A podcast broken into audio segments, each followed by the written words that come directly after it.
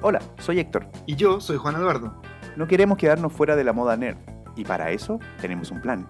Juntamos a nuestros amigos ñoños para que nos actualicen en este podcast. Bienvenidos a la segunda temporada de Quiero ser nerd.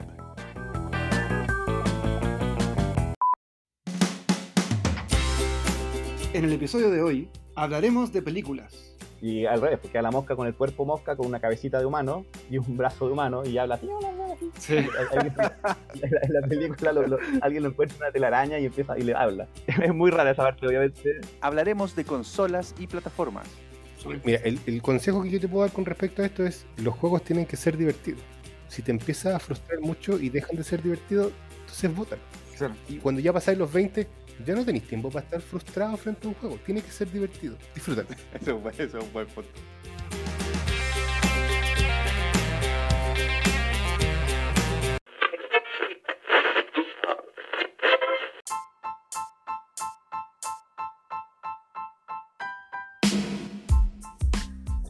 Bienvenidos y bienvenidas a este nuevo capítulo, capítulo 8 de esta segunda temporada del podcast Más Nerd, Quiero Ser Nerd. ¿Cómo está ahí, Juan Eduardo?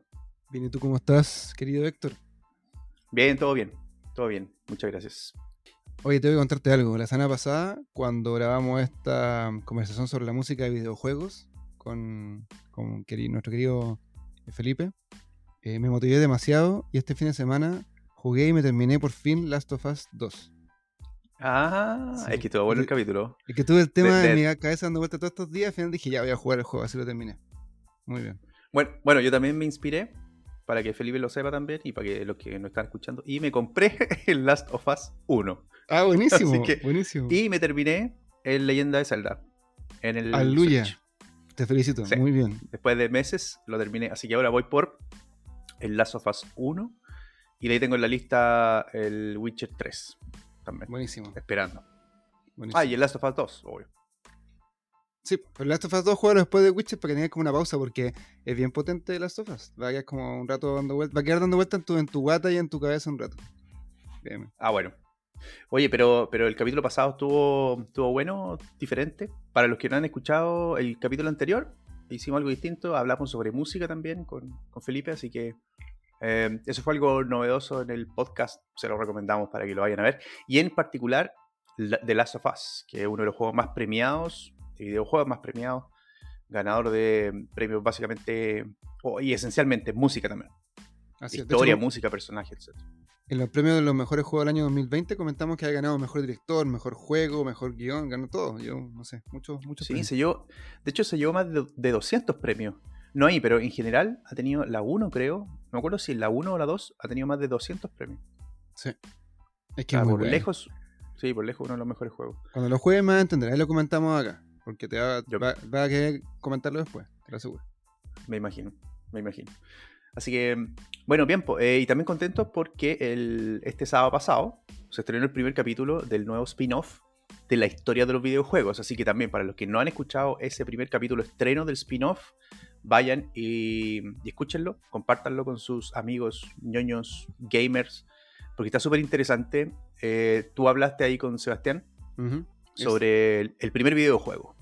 Y ese Así va a ser el primer capítulo de este spin-off. Se viene cada dos, cada dos sábados vamos a estrenar un nuevo capítulo con historias sobre los videojuegos, cómo se crearon, los más clásicos, cuál es su historia detrás, etcétera. Así que está súper entretenido. Así es, va a ser cada dos semanas, así que pónganse al día. Esta semana pónganse al día. El próximo sábado sale otro. Bien, súper. Oye, empecemos con, eh, con las noticias de esta semana. A ver qué tenemos. Yo te tengo, te tengo varias. A ver. A, ver, varias cortitas de, de películas, series, etcétera. Eh, se viene el tráiler de Jurassic World 3. Yo no sabía que iba a salir una 3, Yo tampoco pero parece que ya. sí, Me enteré en. Quiero ser nerd. Muy bien, como muchos de los que nos escuchan. Así. Em, se va a llamar Jurassic World 3 Dominion. Y ya están, eh, anunciaron que iban a lanzar el tráiler. Así que no sé para cuándo, pero para que estemos atentos. Buenísimo. Eh, In- Indiana Jones 5 se empezó a filmar ya. eh, la, se empieza a filmar, perdón, la próxima semana en Inglaterra. Eh, obviamente Harrison Ford ahí va a estar haciendo el papel de Indiana Jones, como siempre. Esta es la primera que no dirige Spielberg a todo esto. Ojalá que no sea como la 4, digamos. Claro. ¿Para qué andamos? ¿La 4 fue de Spielberg? La 4 no existe. Pero era, pero, espérate, era de ¿De, Spielberg. de qué 4 me hablas? Ese no, no- nunca pasó. Esa fantasma. Sí, ese fue Spielberg. Lamentablemente fue una caída ¿Y por ahí gigantesca. Bueno. Ya, em, entonces, eh, la cuarta temporada de Stranger Things se acabó de filmar. Ya grabaron todo la semana pasada, así que eh, están en postproducción para, para que se estrene. Se piensa que se va a estrenar el próximo año, 2022. Mm, ok. Em, ah, para los que conocen de artes marciales y los que no, eh, con esto pueden conocer un poco más. Digamos, de artes marciales en, en la pantalla grande. Donnie Yen va a actuar en John Wick 4. Donnie Yen, para los que no saben quién es, es uno de los íconos del cine de artes marciales chino de, de estos tiempos. Que de hecho, Ujú. Donnie, Donnie Yen se ha posicionado como en uno de los artistas marciales más reconocidos después de, obviamente, después de Bruce Lee, después de eh, Jackie Chan y después de Jet Li. Ya Donnie Yen se está súper bien posicionado. Así que él trabajó en eh, Star Wars, Rogue One. Hacía de un ciego, un ciego que pelea. Perfecto, ese es Donnie Yen. Ajá. Ya, ok. Buenísimo. Donnie Yen obviamente actuaba en muchas películas en China y ahora ha actuado varias en, en Hollywood. Entonces, eh, lo eh, el punto acá es que va a estar en John Wick. Entonces, John Wick 4 promete harto golpe. Ojalá. Claro. Otra, Seth Rogen, que es un actor y productor, uno de barba, que, habla, que habla como así, con voz rasposa. eh, y que ha producido Ajá, sí. varias películas nerds, de hecho. eh, él produjo, por ejemplo, The Boys. Wow. Eh. Él produjo también Invincible. Wow. Ok. Él produjo también Preacher. Preacher es una serie que está basada en un cómic que la están dando en Amazon Prime, creo. Eh, produjo también Future Man, que no sé si la habéis visto, pero es divertida. Esa la, la vimos juntos, de hecho, cuando pasaba a visitarte hace un par de años atrás. Sí, ah, Sí, sí, mira, sí. po, tienes razón. era chistosa. vimos, vimos esa temporada, tienes toda la razón. Y es bien nerd. eh, y ahora está produciendo una, la próxima película, adaptación de las Tortugas Ninja.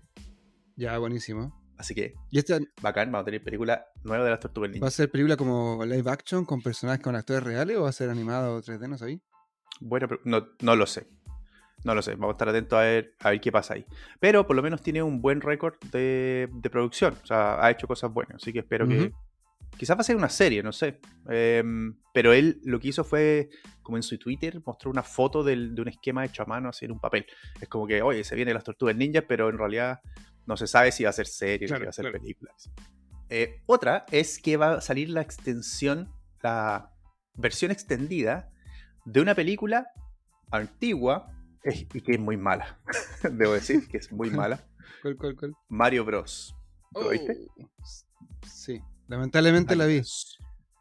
Super Mario Bros. de 1993. Esa cabe dentro de la Indiana Jones 4, así como las películas que, no nunca pasaron. Tenés que borrarla de Ah, tu pero esta es, esta es peor. Esta de hecho tiene a ver, nota, nota en IMDB, al menos tiene nota 4, lo cual es para olvidarse. Y se trata, es una adaptación obviamente del videojuego Mario Bros.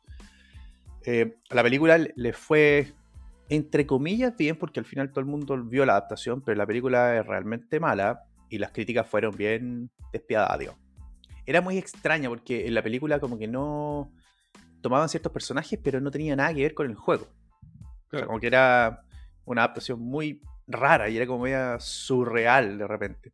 Bueno, el director de la película, creo que se llama eh, Rocky Morton, dijo que iba a ser una versión extendida, lo cual yo no sé qué quiere extender, extender más el sufrimiento. Ser esta versión extendida y todo el mundo dijo, bueno, con esa versión extendida eh, mejorará la calidad y él dijo, eh, mira, siempre va a ser una película como conflictiva.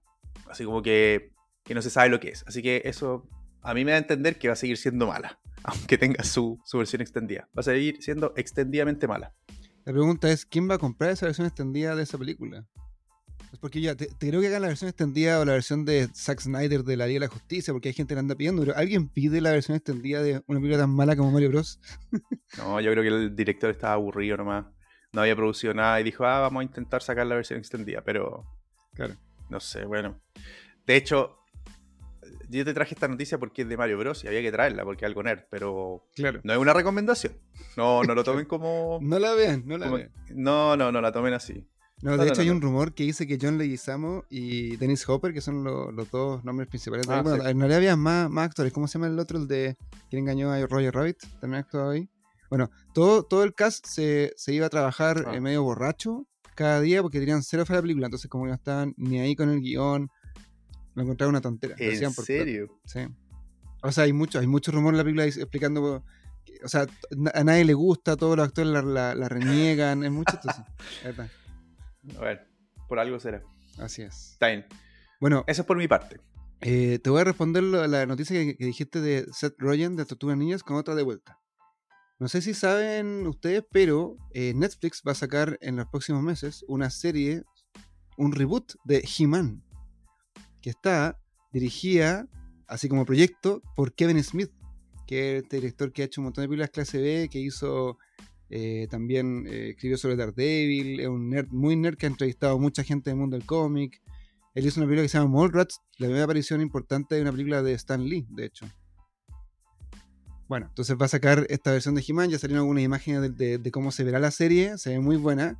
No se sabe mucho la trama, lo que sí se sabe es que Kevin Smith se basó en el universo Marvel para hacer su, su, su versión. Quiere hacer una cosa grande, épica, que, que pueda después continuar con más temporadas y quizás spin-off y cosas así. Así que se viene He-Man por Kevin Smith en Netflix. Qué bueno. Eso, me, me acuerdo que me parece que lo habíamos comentado en algún capítulo como que se venía una serie. Ajá. Ya hablamos imágenes y de- todo.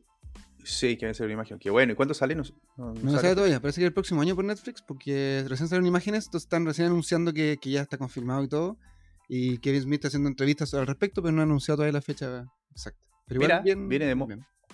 Sí, Viene, de moda He-Man. así es. Aparecido varias veces, reiteradamente. Ujú. Bacán.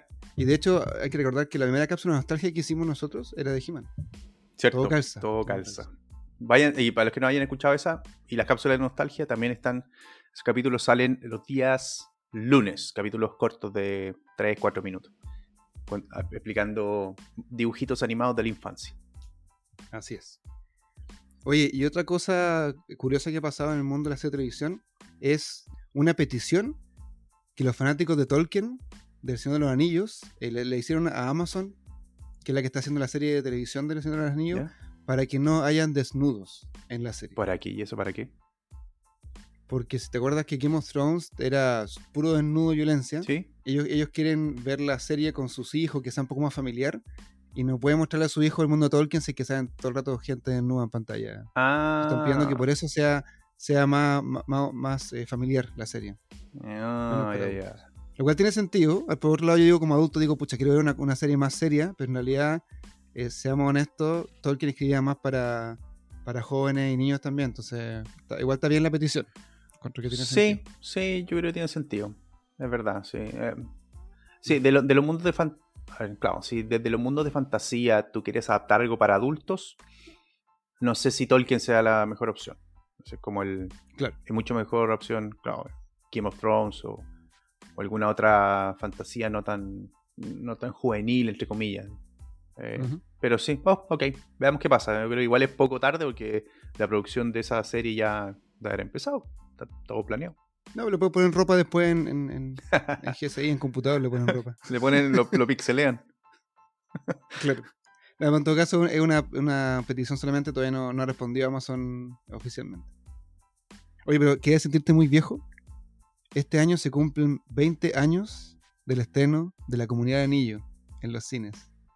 20, 20 años. años, ¿en serio? Wow.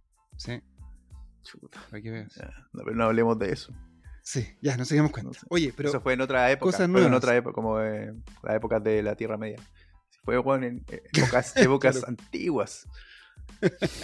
Exactamente. Oye, algo, algo, algo positivo de esta semana para que vayamos al, al día de hoy y no quedemos en el pasado.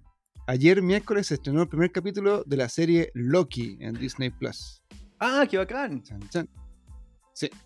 Yo también lo veo, pero han salido muchos comentarios de críticos diciendo desde hace días atrás que la serie está muy buena, que los viajes en el tiempo son muy entretenidos y que de hecho Owen Wilson es un aporte muy bueno a la serie, así que hay que verla sí o sí. Me tinca demasiado esa serie. Oh, Loki. oh, oh. Como hace Owen Oh. Wilson. Oh, oh. Sí. Este es una- Sale igual, sí. hay, hay algunos videos de YouTube donde tú encuentras a Owen Wilson tres horas haciendo oh, oh. Para los que estén muy aburridos pueden buscarlo en internet. Eh, Claro. Sí, a mí me, me parece. Yo tengo la impresión que esta serie va a ser de las mejores. Se veía muy entretenida. Sí. Bueno, los viajes en el, siempre, en el- los viajes en el tiempo siempre son una buena idea. Pero aparte se veía como más divertida. Los demás eran como más drama. Este era como más comedia, me, me dio la impresión. Más Marvel. Sí, es cierto. Este, este es más, este es más juguetón, es más, es más, más liviano. Sí. No, me tinca mucho. De hecho, a mí me gustó WandaVision, también me gustó Falcon and the Winter Soldier, pero esta me tinca, la estoy esperando hace mucho rato. No soy fanático de Loki, ojo. Me tinca que la serie es buena y me va a ganar. Me va a gustar mucho. Ya, buena. Buen, buen dato. Qué Mm. bueno que me avisaste para poder dejarla ahí en el listado. Así es. Oye, y hablando de Marvel, esta noticia es más ñoña todavía. Es la noticia más ñoña que hemos dado en todo este podcast. Bueno, bien, mientras más ñoño, ujú, mejor. Así es. Porque queremos ser nerd y cada vez somos más nerd. Esta noticia es de juegos de rol. Bueno, juego de rol de mesa, me refiero al clásico que uno está, ese que están jugando los chicos de Stranger Things. ¿Te acordáis? De la- Con el de, de Magorgon, que está en la mesa ahí Claro, con un juego- papeles y, y dados. De papel y, y lápiz, claro. Así es. Es un juego en el cual se ocupa más que nada la imaginación. Y va a salir un juego de rol ahora, en este año, creo que, creo que a fin de año, creo que en noviembre o diciembre, no estoy seguro. Un juego de rol que va a lanzar Marvel sobre el multiverso de Marvel. O sea, va a ser unas reglas muy fáciles de ocupar. Eh, todos los juegos de rol tienen como un D20 por el dado de 20, D6, qué sé yo. Este se llama D616 por universo. Y va a ser supuestamente muy fácil para la gente que nunca ha jugado rol, juegue rol por primera vez en su vida eh, ocupando todas las franquicias que están en la televisión y en el cine, así que se viene un tremendo bombardeo de Marvel en el juego de rol. Ah, qué bueno. Esa es buena noticia. O sea, tú puedes jugar con cinco Spider-Man diferentes. Me, me Claro, imagino, En teoría, me imagino. sí. Ya, bacán. Y se, todos, se apuntan, todos se apuntan como el meme. Está bueno. Ya, me lo voy a comprar. Está diciendo, me lo voy a comprar. Sí, yo también. Ahora que puedo financieramente comprarme los manuales, pero tengo cero tiempo para jugarlo, me lo voy a comprar. Claro, El- el- lo, lo puedo ocupar como una lectura. Sí, sí.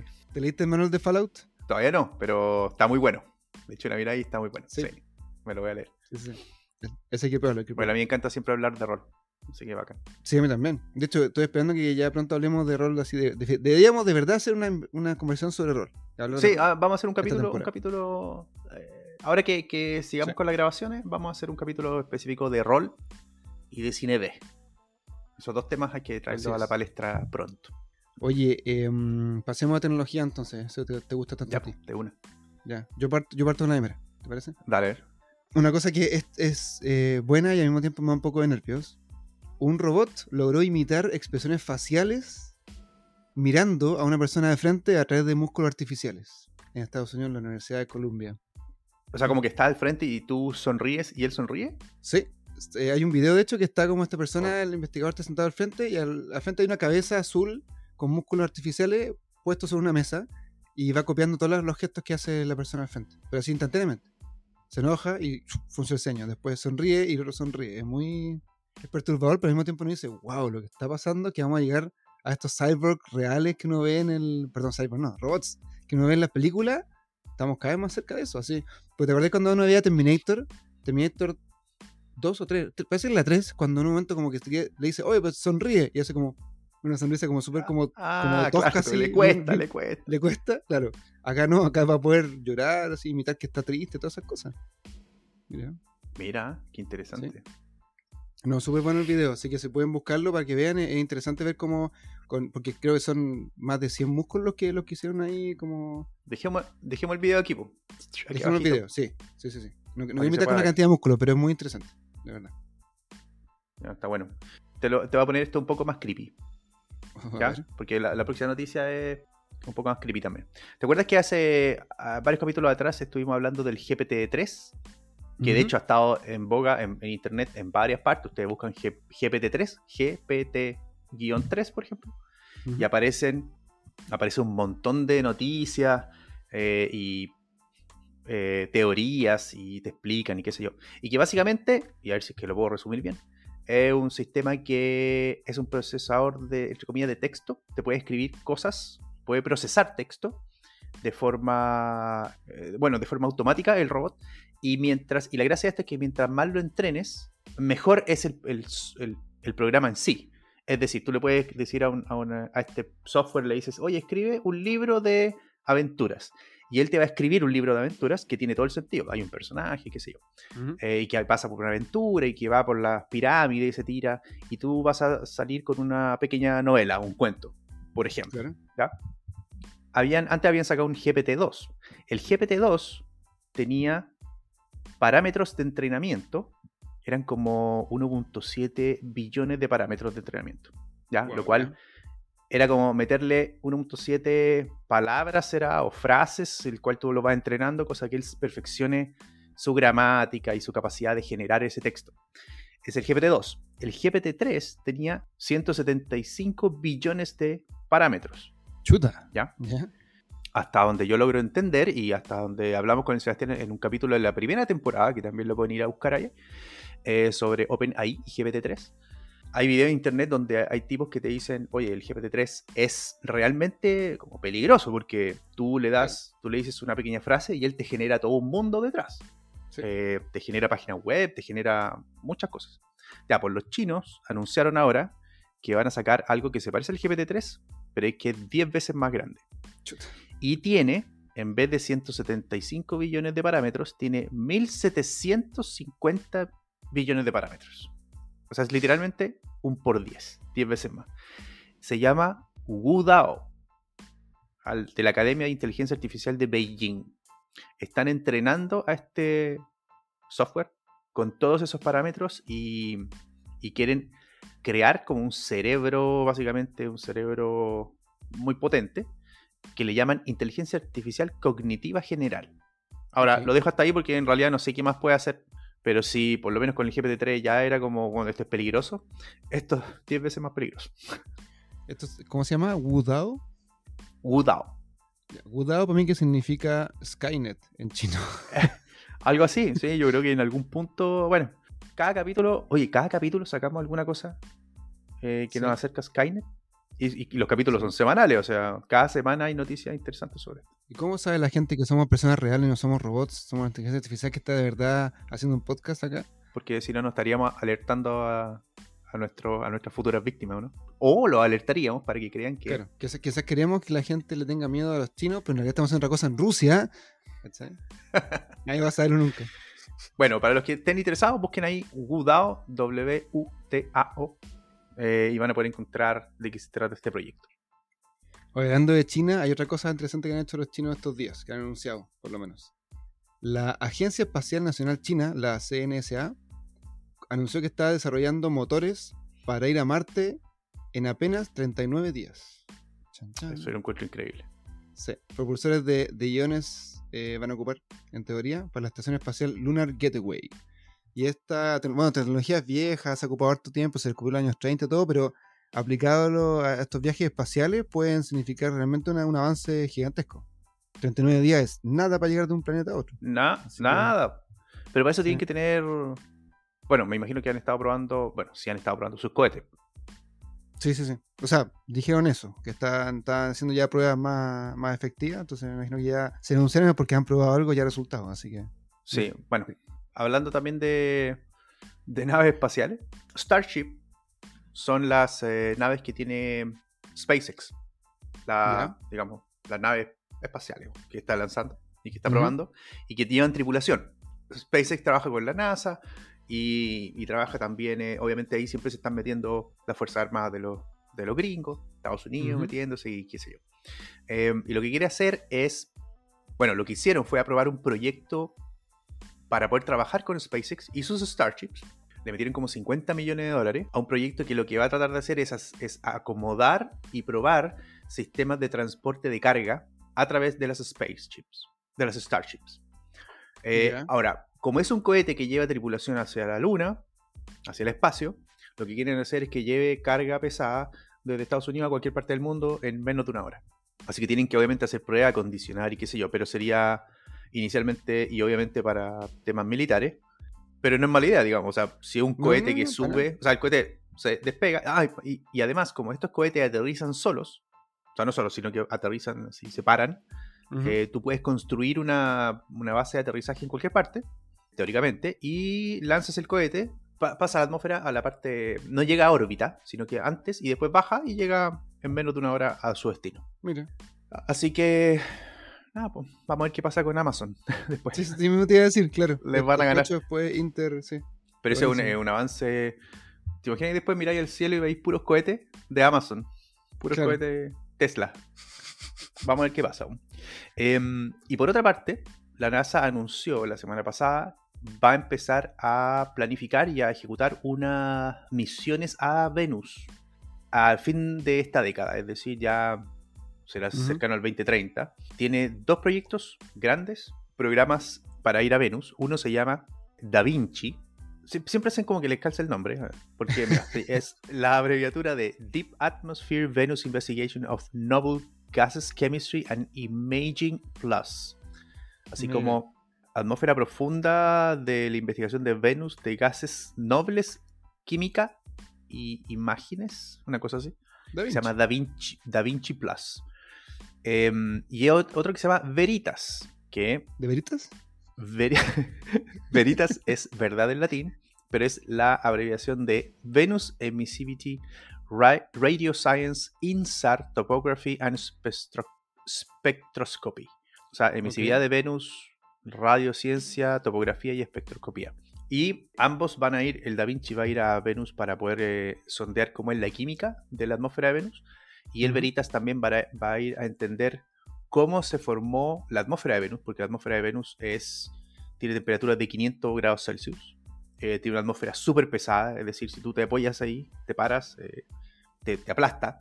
Chuta. Creo que tiene también atmósferas como de ácido. Entonces, como bien infernal la atmósfera de Venus, y esta van a ir a investigar un poco de eso. ¿Y para qué van a ir a investigar entonces? Esa es una buena pregunta, porque si todavía no terraformamos Marte, menos vamos a terraformar Claro. menos. Decir, vamos, vamos por baby steps. Ya, vamos primero por Marte. Claro, primero la Luna, ni siquiera hemos llegado todavía. claro, la luna. O sea, llegamos, pero no. supuesta- Supuestamente llegamos, supuestamente, no sé. Ah, ¿no? claro, claro. Nos vamos a poner conspiracionales de nuevo. Eh, pero bueno, eso es tan. eh, bueno, eh, al final es buena noticia, porque la NASA va, va a llegar ahí el- cerca del 2030. Así que veamos Así qué es. pasa con eso. La última noticia que tenemos de tecnología la trae Luis Checura sobre emisiones de carbono y calentamiento global. A ver. Hola, hola amigos de Yo Quiero Ser Nerd. Los saluda Lucho Checura y les traigo una noticia de carácter medioambiental y energético. El día 11 de mayo se aprobó en una comisión de medio ambiente la fabricación de una planta al sur de Chile para producir combustibles eh, ecológicamente amigables. En la etapa en que se encuentra ahora esta planta significaría que podría empezar a operar ya en el año 2022 y eh, estaría produciendo 350 toneladas de metanol y 130.000 litros de gasolina. Lo relevante de esta planta es que la gasolina la genera a través de hidrógeno verde que se produce en esta misma planta impulsada por un molino eólico y que lo mezclan, este hidrógeno lo mezclan con CO2 que capturan desde el aire. Desde ese punto de vista, que este combustible al ser producido es carbono negativo, ni siquiera carbono neutral porque está limpiando el aire. Y luego, al ser quemada esta gasolina en los autos convencionales, se vuelve a emitir CO2, pero en el proceso completo, desde que se fabrica la gasolina hasta que es utilizada en los autos, el proceso es carbono neutral. Eso es lo relevante de este proceso. Vale decir, esta es una tecnología nueva que permite llegar a tener carbono neutral o un proceso carbono neutral incluso con los autos de, de combustión convencional. Ahí les aprovecho de recordar que el vehículo solo, ya sea eléctrico o ya sea con pila de hidrógeno, eh, no es suficiente para llegar a tener una- un medio ambiente limpio, sino que también es importante eh, lo que viene más atrás, ya sea cómo se produce el hidrógeno, cómo se produce la gasolina o cómo se produce la electricidad para impulsar los vehículos. Entonces, desde ese punto de vista hay que estar mirando siempre el proceso completo para saber si estamos frente a un proceso de carbono neutral o no. Eso, amigos, que estén muy bien. Un abrazo grande. Chao, chao. Mira, bueno, Greta va a estar feliz.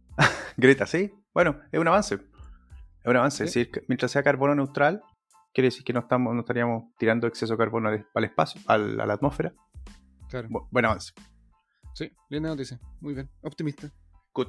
Bueno, esas son las noticias por el día de hoy, de esta semana. Quédense en el capítulo, les tenemos un capítulo muy bueno, como siempre. vamos a hablar eh, sobre los clásicos de las películas de ciencia ficción. La primera parte, tenemos dos partes de clásicos de ciencia ficción. Carlos, nuestro experto y fanático de la ciencia ficción, nos va a traer un listado de las películas de ahí de los años 50, 60, eh, y bueno, ya está presente, de los grandes clásicos que, que hay en el cine. Y también vamos a hablar sobre videojuegos, cosa que me encanta. Vamos a hablar de la dificultad en los videojuegos. ¿Por qué es tan difícil a veces? ¿Por qué hay juegos tan difíciles? ¿Cómo se ve eso? ¿Cómo se piensa la dificultad? ¿De dónde Bueno. venimos? ¿Hacia dónde vamos? Bueno, todas esas preguntas, menos la última, respondida por, por. Así que ahí vamos a, a escuchar qué nos cuenta. Quédense en el programa, está muy bueno. Eh, les recordamos que estamos en todas las plataformas de, de podcast, las, sus favoritas, ahí vamos a estar. También estamos en nuestro canal de YouTube, donde subimos todos los capítulos de todos los spin-offs del canal. Y que ya empiecen a estar atentos a toda la semana, porque estamos lanzando capítulos ya dos o tres veces a la semana. Así que si cuentan algo interesante, compartan, compártanselos a sus amigos ñoños, que ellos también pueden encontrar algo entretenido y, y pueden aportar. Hay varios auditores que han aportado en las cápsulas de la nostalgia, etc. Así que eso, invitados. Y tampoco se olviden que estamos en Instagram, arroba quiero nerd podcast, donde podemos poner también todas las cosas que ustedes nos van recomendando, que nos envíen noticias y también subimos cosas siempre contando qué, qué programa se viene, qué tema estamos hablando, complementamos con mapas, con información, noticias, qué sé yo. Así que eso, síganos en quiero nerd podcast y también nos pueden enviar mensajes con noticias, preguntas, si quieren que respondamos, o eh, simplemente noticias e información que quieren eh, destacar a través de mensajes de audio en Quiero ser Nerd o en anchor.fm o de, de texto en cu- cualquier plataforma que estemos. Muy bien, sigamos con el programa entonces. Ya, pues, póngale play.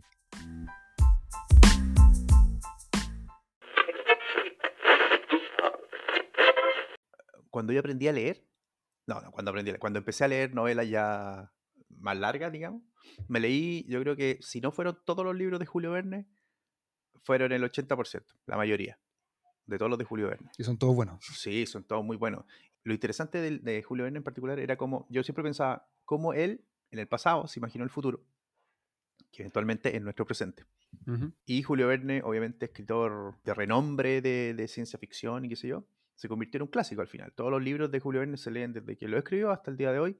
No han pasado de moda, se hacen eh, constantemente nuevas películas basadas en eso o cómics basados en ello. eh, Ciertos personajes de Julio Verne son característicos, etc. Así que ahí está uno de los grandes escritores de ciencia ficción antiguos que se convirtió básicamente en un clásico. Yo también recuerdo cuando era más chico que una de las primeras cosas que leí fue Papelucho, que es un personaje clásico acá en Chile como infantil, y después salté a Julio Verne también por lo mismo, era como muy...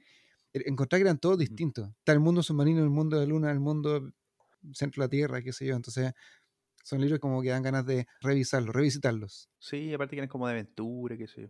Hay un montón de escritores que son clásicos de ciencia ficción y de esos escritores y de las películas que se han hecho vamos a estar hablando con Carlos, que nos trae un listado, la primera parte de un listado de clásicos de el cine en este caso, eh, de películas que han sido estrenadas desde el blanco y negro hasta la actualidad y que son clásicos que para los que les gusta la ciencia ficción no deberían dejar de ver cada una de estas películas, porque van a encontrar en cada una de ellas referencia y tema importante. Vamos a esta primera parte de hablar de ciencia ficción. Carlos Aravena es ingeniero eléctrico y su sueño es pilotear un X-Wing. Conoce todos los posibles futuros de la humanidad. Es un verdadero experto en ciencia ficción.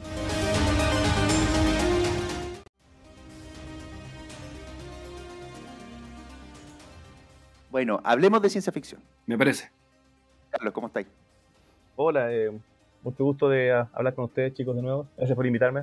Gracias por venir de nuevo a contarnos Así es. novedades sobre ciencia ficción, tecnología, el futuro, etcétera, etcétera. Mira, ya, ya- que el año pasado fue un año bien Ujú. eh, extraño en cuanto a estreno en el cine, no pudimos ver gran- grandes- de los grandes estrenos que estábamos esperando. Me puse a ver películas clásicas, así que eso vamos a hablar hoy día, quizás unas cuantas recomendaciones de clásicos del, del cine de ciencia ficción. Súper. Eso es interesante porque los clásicos, bueno, por definición, un clásico es algo que no pasa de moda. Y la ciencia ficción, es raro pensar que la ciencia ficción en particular no pasa de moda, porque son temas que se van tocando, o sea, que algunos se quedan obsoletos, me imagino. Sí, eh, bueno, las películas que, que ahora, todas las he visto. Eh, Además que hay clásicos que, son particularmente películas de como del año 50, 60. Y todas las he visto. Hay, hay películas clásicas que obviamente no están en- no las traje hoy día porque no las he visto. Ajá. Esta, esta es tu lista personal, digamos. De... Mi lista personal sí, y coincide obviamente con varias listas, si uno encuentra en internet también, eh, porque las películas son, son conocidas. Muchas de ellas tienen remakes Ujú. más modernos. Como comentábamos siempre, la ciencia ficción, ¿por qué siguen siendo buenas? Porque aunque quizá la tecnología o los efectos especiales no, no están a la par con lo, con lo que evolucionó el mundo y, y- y- y lo que se puede ver ahora, sí los temas son, son contingentes o fueron quizás como históricamente importantes en su época. La- la- yo siempre he dicho que la buena ciencia ficción no trata solo de, de, de- de- en el cine, de, lo- de los efectos o de, o la acción, sino que de, algún tema subyacente que, que se quiera expresar. Entonces, los clásicos mantienen eso, la, la trama en sí sigue siendo buena, eh, independiente de que, parezca a veces quizá un poco ridículo algunas cosas en, en- en el punto de vista del efecto especial de la tecnología. Claro. Sí, pues la vez pasada hablado, me acuerdo que dijiste que, que son temas como contingentes, pero como de la humanidad, a veces son advertencias, un mensaje más importante, y como que al final la trama es como un, un agregado como temático, pero en realidad son temas como súper importantes, metafísicos, metafóricos, de todo en la ciencia ficción. Sí, exacto. De hecho, mira, voy a, partamos al tiro, voy a hablar de la primera película que, que quiero comentarles. ¿Vale? que tuvo un remake hace poco, o sea, hace relativamente poco, que es El día que la Tierra se detuvo. Es una película eh, muy clásica, es del año déjame revisar acá, 51. Tuvo un remake como el 2010, por ahí, no estoy, no estoy seguro del año, con, con Keanu Reeves. Ken Reeves, sí. 2008 me aparece acá. 2008, con, con Keanu Reeves, sí, que también me gustó el, el remake. Eh, la película que es antigua es, es bien clásica, es más lenta obviamente que el remake de, de Keanu Reeves, pero tiene la- es, es un clásico casi. O sea, en cualquier ranking que vean de sci-fi va a estar esta película. Y un poco para, para contar la trama, trata de un, de un alienígena que viene a evaluar, viene entre comillas a advertir o a evaluar el estado de la Tierra, en el caso de la película de, nueva de Keanu Reeves, probablemente más gente la haya visto, viene a evaluar un poco el, el- el- el- el desastre ecológico que está generando los, los seres humanos y advertir que eso no lo pueden propagar al resto del universo, si no van a ser exterminados. Eh, en el caso de la película del 50 tiene que ver, eh, como comenté la otra vez, que depende mucho de, las- de los periodos que estén, Claro. tiene que ver con, con- con la, con la guerra, digamos, con la destrucción, con la violencia entre los seres humanos, cómo los países están peleando. Eso la película trata, trata precisamente eso, de venir a advertir como un alienígena, eh, alertar varios, varios peligros de, de- de la época. Claro, porque aquí estamos hablando de 1951, plena Guerra Fría. Inicio de la Guerra Fría, al final de la Segunda Guerra Mundial. Exactamente. El inicio de la Guerra Fría, sí, el inicio de la Guerra Fría. Esta película tiene, tiene varias, varias cosas que introdujo, eh, que son clásicos que se repitieron en el remake. Hay un, hay un discurso al final de la película que es como uno de los más, creo, de la escena más clásica de la ciencia ficción, el alienígena con su robot protector a- a- en la nave dando el discurso a, a todas las naciones de la Tierra. Este robot también es un clásico del, del sci-fi, un robot que es capaz de, de- de destruir gran parte de los ejércitos, es muy poderoso eh, y que se comanda con, el, el- el protagonista lo comanda con ciertas eh, lenguaje alienígena. Hay una frase muy clásica que es Clatu, Barada, Nicto, lo van a encontrar siempre. Sí, e- esa también está en el Evil Dead, de veras. ¿Cómo es? ¿Cómo es? Sí. Clatu, Barada, Nicto. Latu Barada Nicto. Clatu, ¿ya? barata, nicto. Sí, es la clave que, con que controla al robot, el, el- el alienígena que viene a, ver la Tierra.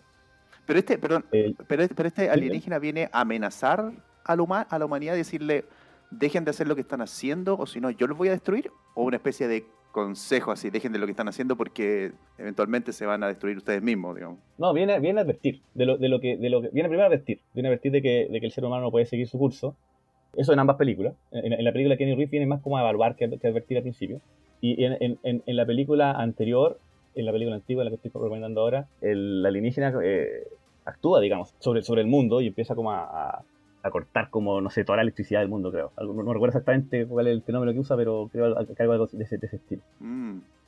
una especie de, de- de advertencia. Le, le corta completamente, creo que por un periodo de, de- de- de- de tiempo para como decir, eh, ojo, esto es lo que, lo que somos capaces de hacer, si es que ustedes no cambian su, su forma de, de- de vivir, digamos, en este caso, a la violencia. Qué terrible, sin, sin PlayStation, sin nada, sin celular, Sin nada, sin nada, obviamente. sin podcast. En el caso de la película de Keanu Reeves, el, el- el tema es mucho más ecológico y, y, bueno, el, el- el alienígena al final, eh, en vez de destruir todo, eh, actúa sobre, la, sobre, básicamente resetea muchas de las tecnologías actuales, petróleo y todo, y las la vuelve a cero. Hace un reset de la Tierra y se aprendan a vivir con eso, si no, a la, la- la próxima vez que vengamos no, no, no lo vamos a dejar subsistir nomás. Ah, Entonces es una película clásica de, de- del alienígena no necesariamente amenazador, aunque obviamente tiene poder y hace una demostración de poder sobre, el- sobre la humanidad, pero sí de esta como alienígena conciencia. Hay, hay mucha ciencia ficción de eso, como, como ser superior que te viene un poco a, a remecer la conciencia mundial de lo que esté pasando en el minuto. Ah, Entonces, yo creo que es un absoluto clásico de los 50, ejemplifica muy bien esto de, de la ciencia ficción del cine que está orientada a los, a los problemas de, de la época, en este caso la Guerra Fría o inicio de la Guerra Fría. Y es una película que es, es- es- es un poco lenta de ver porque es ciencia ficción de esa época, pero no es. Se pasa, a mí me gusta verla, yo la veo, la he visto un par de veces después de dos, dos veces creo, pero es, es entretenida de ver, es una película que no, no, no es muy densa ni. eh, es buena está de buena calidad también, blanco y negro, pero de buena calidad se puede encontrar en varios lugares. Oye, imagino que es más fácil acceder a la versión de Keanu Reeves. ¿Recomendáis verla o mejor ver la, original? Sí, yo la recomiendo. O sea, ambas son, yo creo que son distintas, obviamente. eh, y de hecho terminan distintos también, así que no, no, no es como que te vayas a mucho viendo una que otra. Ya, súper. Las ramas son similares, pero, pero no- tienen distinto enfoque. Yo recomiendo la de Keanu Reeves. A mí personalmente me gustó también. No, no, no, no todo el mundo le gustó, pero yo creo que está muy bien hecha y, y el mensaje se expresa bien. Es una buena película. Personalmente me gusta mucho. Nunca la he visto, siempre la he escuchado, es bien conocida de nombre. Tiene un nombre bien potente igual. Mm, Ya voy a buscarla. es un muy buen remake de la, de la antigua y obviamente también es un, es un remake, creo que esos que, que tienen sentido. Eh, no un remake que hicieron de años después, sino que ya pasaron, pasado, pasaron 50 años. Claro. Entonces se cuenta una historia con, con la misma idea, pero actualizada a los, a los, a los, a los cánones y, y valores de ahora. Y la tecnología también, obviamente el robot es mucho más amenazador en la película de Keanu Reeves. Clatu Baratanit. Ya. Tirado para una frase muy clásica de, de la ciencia ficción. Good. El día que la Tierra se detuvo. El día, el día que la Tierra se detuvo, es el primero que quiero recomendar. Oye, eh, se- no está en, en, en Netflix, pero sí está en Amazon Prime para arrendar, por si acaso. O sea, que tiene Amazon Prime, ahí pueden encontrar las dos, la antigua y la nueva. Eh, hay otro clásico que también es una película que, que- que es base de muchas otras películas de ciencia ficción de la época, que también yo la vi hace relativamente poco y envejeció bien, creo yo.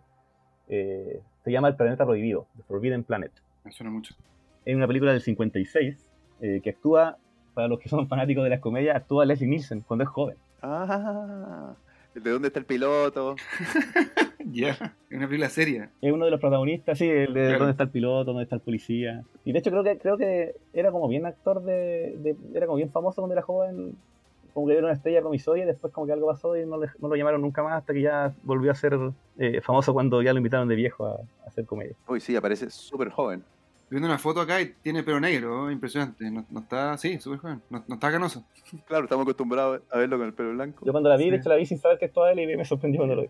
Bueno, lo- esta película es un clásico también y se trata de una expedición de una nave espacial, esto ya está más ambientada en el espacio clásico con naves que, que van en distintos planetas. Y es una nave en el futuro, es una nave que llega a un planeta a averiguar qué pasó con una expedición que había sido enviada antes. Tiene, no, no- no quiero hablar mucho de la trama de la película porque es una película que se ve muy bien sin saber mucho de qué se trata. Lo, lo que mejor Ujú. tiene es como, es como la, la- la- la- sensación, la atmósfera que genera esta película de como ir descubriendo una especie de, de civilización nueva, de, de- de plan- de un planeta desconocido, eh, qué- este misterio de qué pasó con la expedición anterior. Esa atmósfera está muy, muy bien lograda, creo yo. Eh, evidente que los efectos especiales no, no hayan actualizado demasiado a la, a- a la época actual, aunque yo creo que los, los sets y todo están bastante buenos. Esa atmósfera es- es- eh, que genera la, la- la exploración de, de contacto con, un, con, con, con- alienígena o, o que, que hayan estado antes en el planeta es, es muy, está muy bien lograda. Yo creo que hay, hay- sinceramente he visto pocas películas en el futuro después de esta, de esta que, que hayan logrado una atmósfera tan, tan interesante de, de- ese con suspenso de, de saber qué va a pasar, pero sin ser alien. Que, eh, eh, es, muy, es, muy, es muy entretenido. Ah, claro. Eh, la recomiendo 100%, Planeta Prohibido, y tiene la característica de que tiene, eh, aparece Robbie el robot, que si ustedes lo buscan, Robbie el robot, eh, Robbie el robot. van a cachar que es como el robot que, onda, después lo copian infinitas veces y con distintas... eh, Es como el de la familia Robinson. Sí, ¿no? es muy parecido, sí. Sí, el- exactamente eso iba a ser. El de la familia Robinson está basado, obviamente casi copiado, lo, lo, lo, lo- lo simplificaron un poco al, a Mm. Robbie el Robot. Sí, eso mismo iba a decir. O sea, muchos robots de ese tipo fueron. Como que Robbie el Robot fue la inspiración de muchos robots eh, futuros de la ciencia ficción. eh, de la ciencia ficción, incluso, eh, obviamente, de, de, de- de gran estreno, pero también de, de mucho cine. Había, había mucha, mucha ciencia ficción en esa época de cine B, como no, no películas tan importantes. Y que Robbie el Robot, yo creo que es una de las cosas que más, más, más sobrevivieron a esta película. Interesante. Pero como dije, fuera de eso, el, el- el- el- la atmósfera que se Sí. genera es, es, es, es buenísima. Claro, está el típico, está el, está el típico robot que tiene, digamos, dos, dos pies, dos manos, como una especie de guantes, pero, pero de cabeza tiene como una cúpula Sí. de vidrio. Con una cúpula, sí. Y que habla así como robótico, sí. eh, con altas luces, con altas luces. Claro, eh, una ampolleta. como básicamente un traje de astronauta, un traje de astronauta hecho robot. Acá estoy leyendo que aparece en el, el episodio 1 de Star Wars, la amenaza fantasma aparece como basura ahí en, en- en la tienda de Watto. Se aparece como atrás como un homenaje. Oh, mira, no sabía no sabía En ese serio, mira, eso está bueno. Buenísimo, está buenísimo. Bueno, tam- también está disponible en Amazon Prime, está, para arrendar. Buena, buena. Forbidden Planet. Por bien, plan, otro clásico eh, cincuentero de ciencia ficción. Voy a cambiar un poco de género y voy a ir un poquito más al, al, Al romance.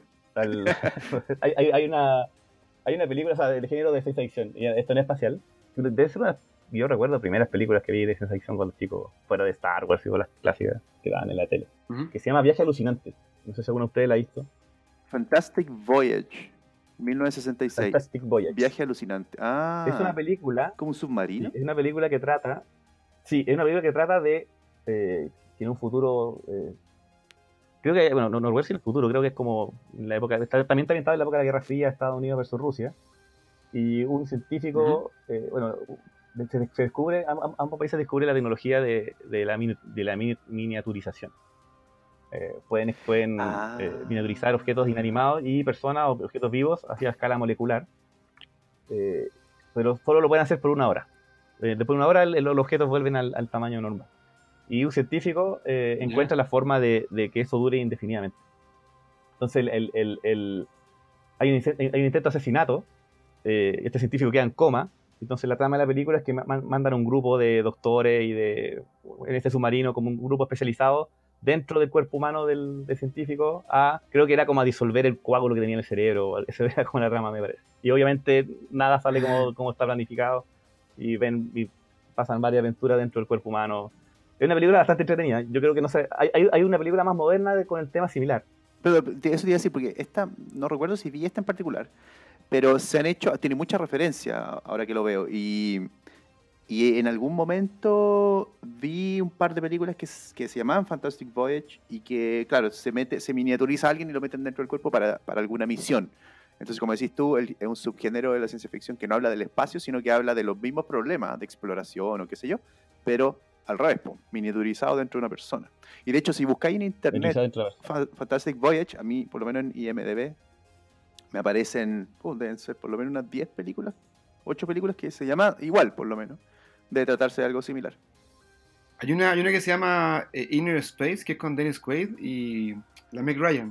Sí, esa es la que Ah. quería comentar. Esa, sí, esa es la que más se ve. Yo la he visto, la he vi- he visto más veces esa que la que estoy recomendando ahora, aunque vi primero la que estoy recomendando ahora. Eh, y tiene su trama también, la trama es muy similar. Eh, tiene un poco más de cosas en el sentido de que va alguien dentro del cuerpo humano, pero eh, a diferencia de esta, esta es como tiene el suspenso de que van contra el tiempo, que el científico se va a morir. Es más, es más, ciencia ficción contemplativa en el sentido de, de- de que le gusta, muestra así como la gracia de la película mostrar el cuerpo humano por dentro. Y está más como comedia romántica, Y la otra- más que ciencia ficción dura. Sí, lo otro es como, y un poco acción, porque se mete, el, enemigo también se mete su, su nave minorizada dentro de la persona y pelean dentro del torrente sanguíneo. Tiene su componente de comedia. Es, es buena la, la de Dennis Quaid también, a mí me gusta, pero el clásico este, el clásico el de, el de los años 60, eh, actúa, de la, la estrella de la época actúa Raquel Welch, Raquel Welch, ¿ya? Sí, actúa Raquel Welch. Y esta película tiene una particularidad, que la novela de la película, el, el libro que muchas películas, no sé, ustedes conocen que Star Wars todas tienen su novel- novelización posterior a la película. La novela de esta película la- la- eh, fue encargada a Isaac Asimov. Mira, Asimov fue el que hizo la, la, novelización de la película. Eh, posterior a, a que hizo la, la, la- la- la- novelización, Asimov no, no quedó muy conforme con, con su novela, particularmente porque tenía que seguir la trama de alguien más del guion que no era de él. Y sacó una, una- una novela que yo no, no he leído, yo me leí la, la de Asimov, ¿no? no me he leído, la, no me he leído la, la que voy a comentar ahora, que es Viaje Alucinante 2. ya. Entonces Asimov hizo, hizo que básicamente la misma trama. Entonces Asimov como que después de que hizo la novela dijo voy a hacer mi propia versión de, Ah, de esa idea remake. porque como que no sí su, su claro, su remake en posición de novela de la, de la película esa no, no, no, no leí ese libro Eso significa que la trama, o sea, en sí el argumento es súper bueno, porque si a un grande como Asimov le gustó y dijo voy a hacer mi novela basada en esta trama, obviamente es algo interesante. sí la, la trama está basada creo en, en otro cuento o algo previo ¿De, de él? eh, la, la trama de la película No, de, de, de otro, de autor, no recuerdo en qué minuto. Ah, ok. Pero la, la película generó harta, harta, en su momento generó como harta revuelo porque era como de las primeras, era creo la, la- una de las primeras películas que mostraba como el cuerpo humano por dentro, contra, y, y- y relativamente con, con cierto nivel de ciencia pre- exacta. No, no era, no era fantástico, el- el- el- era, era- era- un poco mostrar cómo se vería realmente, según la edición de la época, eh, el cuerpo humano. No es, no es algo, no, no tiene mucha fantasía esa película en el sentido de, Claro. de exagerar lo, lo- lo- no sé, por los glóbulos rojos. Era, era como bien apegado un poco a la ciencia el, el- el asunto. Y generó, generó harto revuelo. Eh, acá estoy leyendo que ha- hay una película programada por producida por James Cameron que van a, hacer- van a hacer un remake parece luego. Ah, mira. Sí, sería interesante en 3D, Mm. pero no sé de qué época será esta información. De ser pre- probablemente previo al COVID. Claro, tiene que haber sido hace dos años atrás. Pero le, le tengo fe a Eh, James Cameron, yo soy fanático de James Cameron, creo que es muy bueno como productor. Tiene buen ojo. También, también yo creo que estaría atento si se salía esta- un remake de esta Fantastic Voyage del año 66. La recomiendo, eh, es un clásico también del sci-fi, distinto de la típica trama espacial. Súper. Eh, Es, ese no lo encontré en Amazon Prime, tampoco en Netflix, pero voy a buscar a ver si está en una parte. Sí, es la- difícil de encontrar. Yo, Mm. yo no la he vuelto a ver hace mucho tiempo porque no es una película fácil de encontrar. Creo que la última vez la vi cuando tenía TV cable hace muchos años. Que la encontré y la vi. La estaban dando así como en el Fox. TCM. Hoy, TCM, tienes esta razón. Es el canal de, de pe- películas El clásicas. TCM era pura clásica. Es, es algo así. Era mi canal favorito. Ahora, en este listado, eh, las películas, claro, no van a- son, como, son tan antiguas que va a ser un poco eh, desafiante encontrarla en algún servicio de streaming. Sí, sí, yo creo que no, no, no, no es tan, tan fácil de encontrar. Eh, hay otra forma de hacerlo ¿no? que no voy a comentar, pero se pueden encontrar. Y lo que sí, todas estas películas yo, la- yo las vi hace relativamente poco y en buena calidad. O sea, están, tiene, hay remasterizados de, de, de todo que están. Se, nota, se, se ven bien. Eh, Algunas blanco y negro, otras no, pero están. Ninguna de estas películas están así como en mala calidad para ver. Están todas bien, bien entretenidas, eh, incluso en pantallas grandes se ven bien. Good. Oye, igual, igual hay tiendas que venden como DVDs de películas clásicas. Mm. De hecho, bien barata. Yo cacho que además que uno lo encuentra ahí. Estas como colecciones de películas clásicas, de, de vaquero y cosas así. Siempre hay como películas de ciencia ficción como... Sí, Antigua. yo creo, que- creo que acá lo importante, lo importante es que si uno quiere ver esos clásicos, claro, tenés que, o sea, te toca buscarlo. Claro. Te toca buscarlo y saber que Fantastic Voyage Claro, es, es referencia. Como decís tú, Carlos, eh, es un clásico y que sale referencia y se han hecho remakes y tiene Claro. toda esta historia detrás, como todo el, la- del listado que, no, que nos estás presentando, eh, es para que a uno básicamente no se te olvide. O sea, si yo voy a una tienda y veo Fantastic Voyage, tú decís, "Ma, es mi oportunidad de verla también, Claro. por ejemplo. Y una apuesta segura. ¿cachai? Claro. Personalmente, obvia- obviamente, eh, en mi opinión, yo creo que es una apuesta segura. No se van a arrepentir con ninguna de las, de las que estoy comentando. Eh, y ya que estamos viendo eso del streaming, hay una película que, que quiero mencionar brevemente, que también es de la época, y que sí está en streaming, en- al menos en Disney Plus, que es eh, 20.000 leguas de viaje submarino. Uh. Julio Verne. Sí, de Julio Verne. que Obviamente cuenta la historia del. adaptada, no, no, no exactamente igual al libro, pero es un clásico también. Creo que estudia, actúa el Kirk Douglas. Estamos hablando de 1954.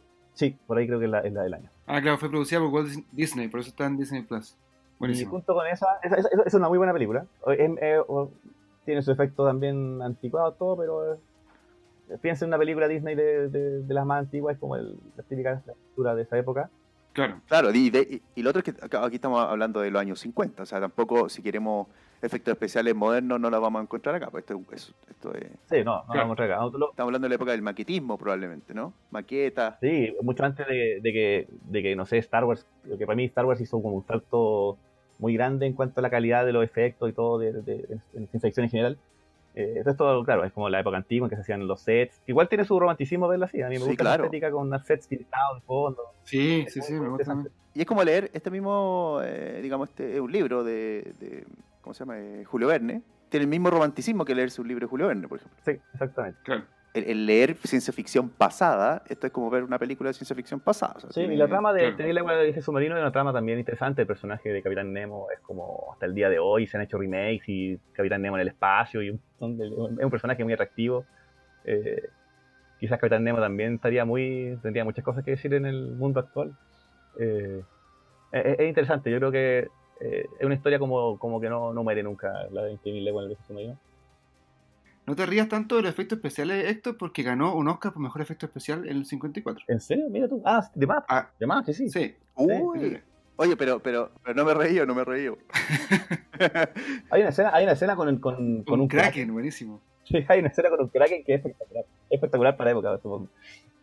Creo que sí, creo que ya se la vi hace tiempo, pero creo que hay una escena con un Kraken que es así, el clásico escena del Kraken, como. Oye, pero toda la razón, ¿ah? Mejor, mejores, best- eh, mejores efectos especiales y mejor dirección de arte. Dos Óscares, mira. Sí. Mira, voy a, voy a hacer un, podríamos hacer un día un especial de así como viendo los que ganaron el Oscar, qué, qué, qué- cuál han sobrevivido bien. Súper, me gusta. Sí, me gusta Sí, la idea sí. también. Y como ver, eh, es como cuando tú nos decís lo del, eh, los premios Hugo. Cuando uno ve los premios Hugo, Exacto, sí. te vas directo Sí. a la segura con la ciencia Claro. ficción. Bueno, y como comentaba, hay, eh, a fines de los 50 también hay una de Julio Verne que también fue un clásico, que es Viaje al centro de la Tierra. Eh, esa creo que no es de Disney, no estoy seguro. Pero también fue un clásico, eh, obviamente basado en el libro de Julio Verne. Acá hay uno, perdón, 1959. Sí. Habría una y otra. Ese, eh, ya, ok. Hay otra el Ese sí, el que- 2008, por si acaso. Sí, hay un remake con, creo, el, el- no recuerdo el nombre del actor con el que hace La momia. Brendan Fraser. Creo que hay un remake con el Ah, claro. Viaje de la Tierra. Un poco más Aventuresca, sí. un poco menos apegado al- al- al- a la idea del libro, pero, pero eh, es, es una idea universal. A todo el mundo le intriga meterse dentro de un volcán cuando es un niño y ver que hay bajo la tierra. Claro. Yo lo he intentado un par de veces, pero no me ha resultado. es, una, es una idea que que jamás, jamás pasa de moda. Si, si quieren un poco, obviamente, apagarle el, el- sentido de la realidad y ver estas películas, eh, Viaje dentro de la Tierra, obviamente no va contra todo lo que uno sabe científicamente de lo que hay dentro de la Tierra, pero es una muy buena aventura Journey. Eh, historia de aventura de todas maneras. Así que esas dos películas de Julio Verne, para los que somos fanáticos de Julio Verne, eh, también son clásicos que se pueden ver de esa época y que han envejecido bien, teniendo en consideración todo lo que hemos conversado del efecto, ese tipo de cosas. No, no, no están en Sí. Netflix ni en. Pero después están en Disney Plus. Acá en internet se dice que está. La del de Interview estoy seguro que está, pero la otra no, no, no sé. Voy a No, revisar. habría que ver dónde, dónde la pueden dar esa. Eh, otra película que tiene remake, eh, que yo, yo vi hace un tiempo y la encontré súper interesante, eh, es La Mosca. La Mosca original, la película, es del 58. Yo, yo esa la vi, esa la vi, Sí. esa la vi. Ah, no te puedo creer, tienes toda la razón. Es del 58. Yo la que vi fue la de Jeff Goldblum 1986, pero hay una Esa, esa fue la que yo vi 50. primero también, y después me enteré que estaba este remake más antiguo y la vi. Fíjate que yo personalmente creo, que la trama es buenísima. En cuanto, es, como, es como muy distinta, el suspenso, la trama, nada que ver con la de Jeff Goldblum. Eh, tiene una cosa que... Recordemos el argumento para los que no la han visto. Sin spoiler, la, la Mosca pero- es, una, es una película. Sí, La Mosca es una película en que un científico está. eh, eh, no recuerdo exactamente la de Jeff Goldblum, pero está trabajando así como con ah, la tecnología de la teletransportación Claro. eh, que transporta materia y hay un accidente en uno de sus experimentos y cuando él entra a la máquina, entra una mosca también, entonces los átomos de ambos seres se mezclan y sale un ser mutante me- mezcla entre mosca y, y humano. En la película de, de- de Jeff Goldblum eh, Es algo bien asqueroso. Mira asquerosa esa, sí. es súper asquerosa y la metamorfosis es como es progresiva, y es su- es súper asquerosa. Pero la antigua tiene una particularidad muy interesante, que también, también fue, era asquerosa para la época. El- hay, hay un tipo obviamente con traje de mosca, Claro. pero la transmutación pasa para los dos lados. Entonces hay, hay una mosca con, con cabeza de humano. Sí. Eh, Ah, y era mosca. Hay una mosca con cabeza de humano. sí, porque creo que no se transmutan como, como, a diferencia, no se transmuta como el cuerpo completo, sino que queda el humano con cabeza de mosca y con un brazo de mosca, si no me equivoco. Y al revés, porque queda la mosca con el cuerpo mosca, con una cabecita de humano y un brazo de humano y habla así, hola, hola, así. Sí. Alguien- en la, en la película lo- lo- alguien lo encuentra una telaraña y empieza y le habla. Es muy rara esa parte, obviamente. Es muy ridícula esa parte. En la Jeff Goldblum se, se- como que se fusionan los dos y sale un solo ser. Se fusiona, Claro. sale un solo ser. sí. En esta no, en esta como que se, se, se intercambian partes del cuerpo, no, no como toda la genética. Y, y quedan ambos seres, queda la mosca con cuerpo con cabeza humana y el cuerpo humano con cabeza mosca. Es muy, muy. Pero fuera de eso, que, que es súper ridículo la Aquí antigua. estoy viendo una foto. Eh, eh, eh, eh, la trama es bastante interesante, entretenida de ver. Yo creo que fue una película que disfruté ver eh, más, más de lo que pensaba. Sí, más de lo que pensaba. Esa la pillé creo que en TCM un día dándola y me acuerdo de haber visto esa, esa parte, el, el que parece que es como cerca al final cuando está esta, la araña en la, con la cabeza de hombre y también como que me reí. me encontré muy chistoso. Porque la película, hasta, hasta, hasta antes, de esa- antes de esa escena, es bastante seria y tiene el, el Claro. trasfondo de que la persona. Porque no es, no es tan de terror como la, la, la película de Gollum, que la mosca se vuelve como media mala a la larga. Eh, aquí, como que está el drama de que el tipo no puede salir y, y tiene sus sentimientos y no puede ver a nadie, y la mosca chica también. Entonces, como que.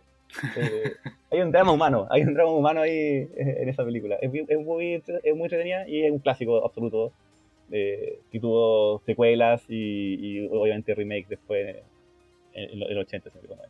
Buenísimo. Sí, esa es otra película clásica, La Mosca, del 58. Eh, Está bueno. Oye, un dato Y- freak es que en Argentina se llamó La Mosca de la Cabeza Blanca. eh, cuando dieron en, en cable, no tengo idea por qué. oh. La mosca de la cabeza La blanca. Mosca de la Cabeza Blanca, solamente en Argentina. O sea, o sea, quizá había más moscas de cabezas de colores. Y tuvieron que decir que esa era la blanca. Como para diferenciar la película. Sí, que creo que tampoco es blanca, por cierto. Ah, ah, ah, no, ya, ya recuerdo por qué dicen eso, porque parece que la, al- alguien mencionaba en la película de que había una mosca, había visto una mosca con cabeza blanca, que era esta mosca que tenía cabeza de humano. Claro, Ah, perfecto. Sí, estoy casi seguro que en la película mencionan que un Ah. niño o alguien dice, vi una mosca. Agarrar con una banda más tétrica ya. Sí, Mira. sí. Algo así, algo así era.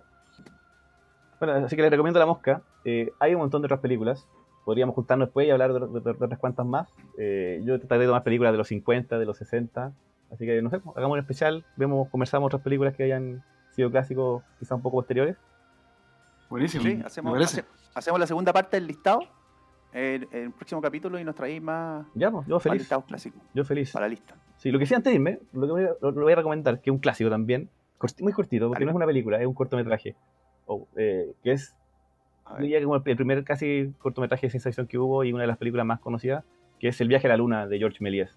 Esa la pueden encontrar Ah. en YouTube. Dura como 15 minutos, 12 minutos, no sé exactamente cuánto dura. Eh, eh, a mí, para mí esa película es hermosa. Eh, Sí. la, la- la clásica escena de la luna con una cara que le llega una bala. Eh, En el ojo. en el ojo, sí. esa- Viaje a la luna. Estamos hablando de mil no- 1902. Sí, 1902. cine mudo. Y para mí esa es, eh, obviamente esto es personal, la esencia del cine. Está, eh, George Méliès también era la esencia del cine. El primero que hizo cine eh, pasó de hacer, no sé, imágenes de movimiento a hacer trama y, y películas que te hacían soñar. Así que yo creo que es un clásico de fantasía, ciencia ficción, como lo quieran ver, pero es un clásico. Así que ese cortometraje lo encuentran en YouTube en todos lados. Viaje a la luna de George Méliès. Así que eso, Buenísimo. pensémonos para la próxima. Qué buen cierre. Películas. Yo Qué, qué buen, qué buen cierre de la primera parte del listado, Carlos. Buen Sí, cierre. gracias, gracias. Y nuevamente gracias por invitarme. Mucho éxito en la segunda temporada, yo creo que la vamos a romper. Eh, así que ánimo y fuerza a todos los que están también acá en Chile, al menos en, en cuarentena. Sí, fuerza y se cuidan. Se cuidan y ahí tienen algunos clásicos para buscar, para, para quemar el tiempo Sí, en la cuarentena. para aguantar en el Ah, encierro claro. viendo películas. para seguir soñando Sí. con la ciencia ficción. Ya, pues, Carlos, muchas gracias por este listado. Nos vemos en el próximo capítulo, algún otro capítulo de ciencia ficción, donde nos traiga la segunda parte. Ok, Un abrazo a ti, Héctor y Juan Lalo. Cuídense mucho. Un abrazo. Chao, Héctor, igual tú. Cuídate. Un abrazo. Gracias. Chau. Chao, chao. Chau.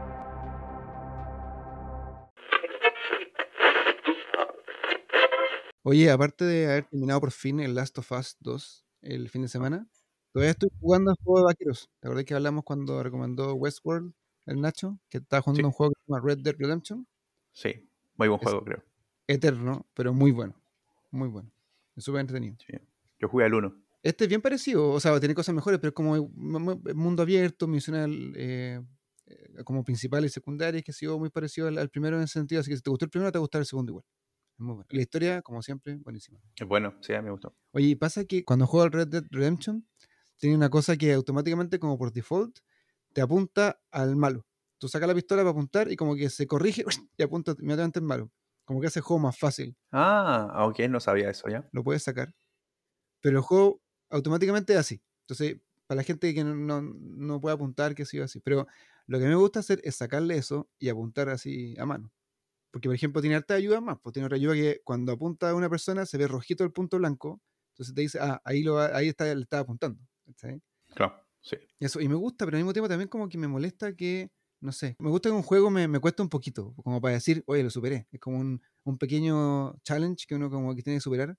Y ese juego como que tiene, tiene como mucha ayuda, me, me termina como medio frustrando al revés. Como que siento que es demasiado fácil. Yo creo que mientras las podáis sacar. Porque, por ejemplo, a mí me pasa algo quizás al contrario. No tengo tanto tiempo para jugar juegos. Trato de jugar. eh, Me gustaría jugar más. Trato de jugar los que siempre me recomiendan ustedes, por ejemplo.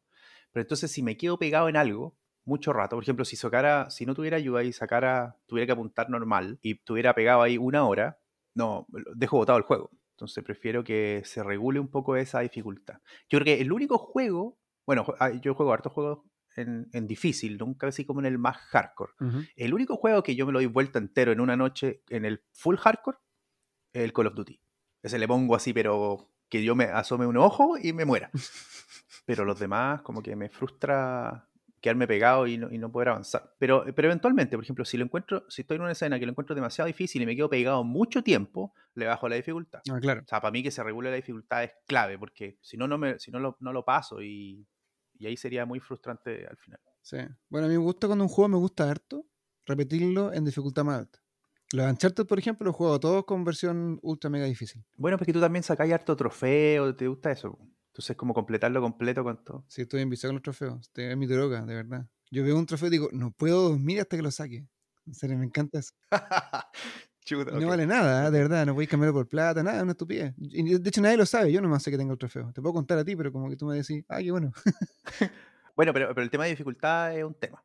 El tema es si le pone o le saca o qué sé yo. Y aquí una de las cosas que hemos aprendido con Senen es a entender un poco más de cómo se crean los videojuegos. Y aquí también vamos a conversar un poquito con él de, de esto, de las dificultades. ¿La dificultad debería ser siempre igual para todos o debería adaptarse, tener opciones para que yo lo ponga más fácil, tú lo pongas más difícil, qué sé yo? Veamos cuáles son las tendencias. Hablemos con Senen. Vamos. La pasión de Selene González son los videojuegos. Dicen que cuando este ingeniero informático nació, venía con un control de PlayStation bajo el brazo.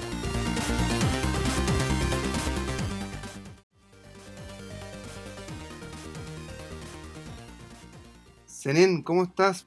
Bien, bien, bastante bien aquí, todavía con los estragos del COVID, pero bien. Uh, en todas partes estamos igual. Qué bueno tenerte de vuelta entonces. Antes de preguntarle, antes de, de entrar en materia, Seren, te tenemos una pregunta muy importante. ¿ah? ¿Lograste conseguir o no la PlayStation 5? Sí, logré comprar la PlayStation 5. Bravo, bravo. A ver. ¿Y la vas a vender al doble de valor ahora? ¿Vas a ser un scalper? No, para nada, para nada. No, pero la, pregunta, la segunda pregunta que viene ahí es, ¿se la compraste un scalper o No. la compraste a- a- al precio que corresponde? No, la compré al precio que la, que la vendían. Básicamente pillé una, un- una oferta de acá, bueno, no sé decir la tienda, pero de aquí de Media Market. Y Ah, ya, ok. tenía, básicamente tenía a todos mis amigos de acá avisados de que si alguien veía algo en la PlayStation 5 me enviara un mensaje. Entonces, estaba un día cocinando, lo mejor, y de repente me empieza a mensajear un compañero de trabajo y dije, ah, ¿qué quiere este? Y empiezo a leer los mensajes y me manda un link. Y digo, "Ay, qué raro el link. Hago el, ah, le hago clic y él decía PlayStation 5 sold out. Entonces dije, oh, qué Oh. pesado, me mandé un mensaje. Me dijo, no, no, si estaba, está- lo estaban vendiendo hace poco. Mira, aquí hay otro. Corro al computador a comprarlo. Y ahí viene la, la- esa emocionalidad que te da, o la emoción de, por favor, que no se acaben hasta que haga el clic. Claro. Exacto. Mientras compraba, com- mientras estaba comprando, dos veces me salió la, en la pantalla, se han agotado. Y dije, no, Oh. se han agotado. Y después vi que estaba, pero como ya había hecho clic varias veces, la- estaba en mi canasto de compra. Y dije, a ver, así que como está en el canasto de compra, intenté pagar y pagó. Me dijeron, ok, hemos recibido su orden de compra. O sea, fuiste más rápido que los bots. Claro. Probablemente. No, pero es que el asunto está en que lo que puede pasar es que eh, de- el sistema se demora en saber si realmente vendió toda su capacidad. Me llegó la orden de compra, me llegó la, la- la confirmación a los dos días y a los tres días me llegó la PlayStation. Qué rápido. Muy bien. Buenísimo. Entonces, esta temporada vaya a estar más feliz. po. Bacán. Claro, claro. O les puedo hacer review más efectivo de cuáles son las cosas buenas y malas. Ah, también. Oye, Eso dime una un sola cosa cortita. ¿El, ¿El control está maravilloso como dicen? Eh, sí, sí, sí, pero, pero, todo tiene un pero. Tienen que programarlo para que sea maravilloso. Ah, la- la- el default no es tan, tan bacán. No, no, es que, el- te recuerdo, no hay juegos. No hay juegos de PlayStation 5 o Ah. todavía. Es cierto. Cierto. O sea, vi- vi- vi- jugué el que venía con la consola, que era el Astro, y la cuestión es increíble. Honestamente, es increíble. Pero cuando juego juego PlayStation 4, que son las únicas cosas que hay, eh, la vibración es, es un poquito mejor que la, la de PlayStation 4. Que la del, del DualShock 4 son dos motores que giran y punto.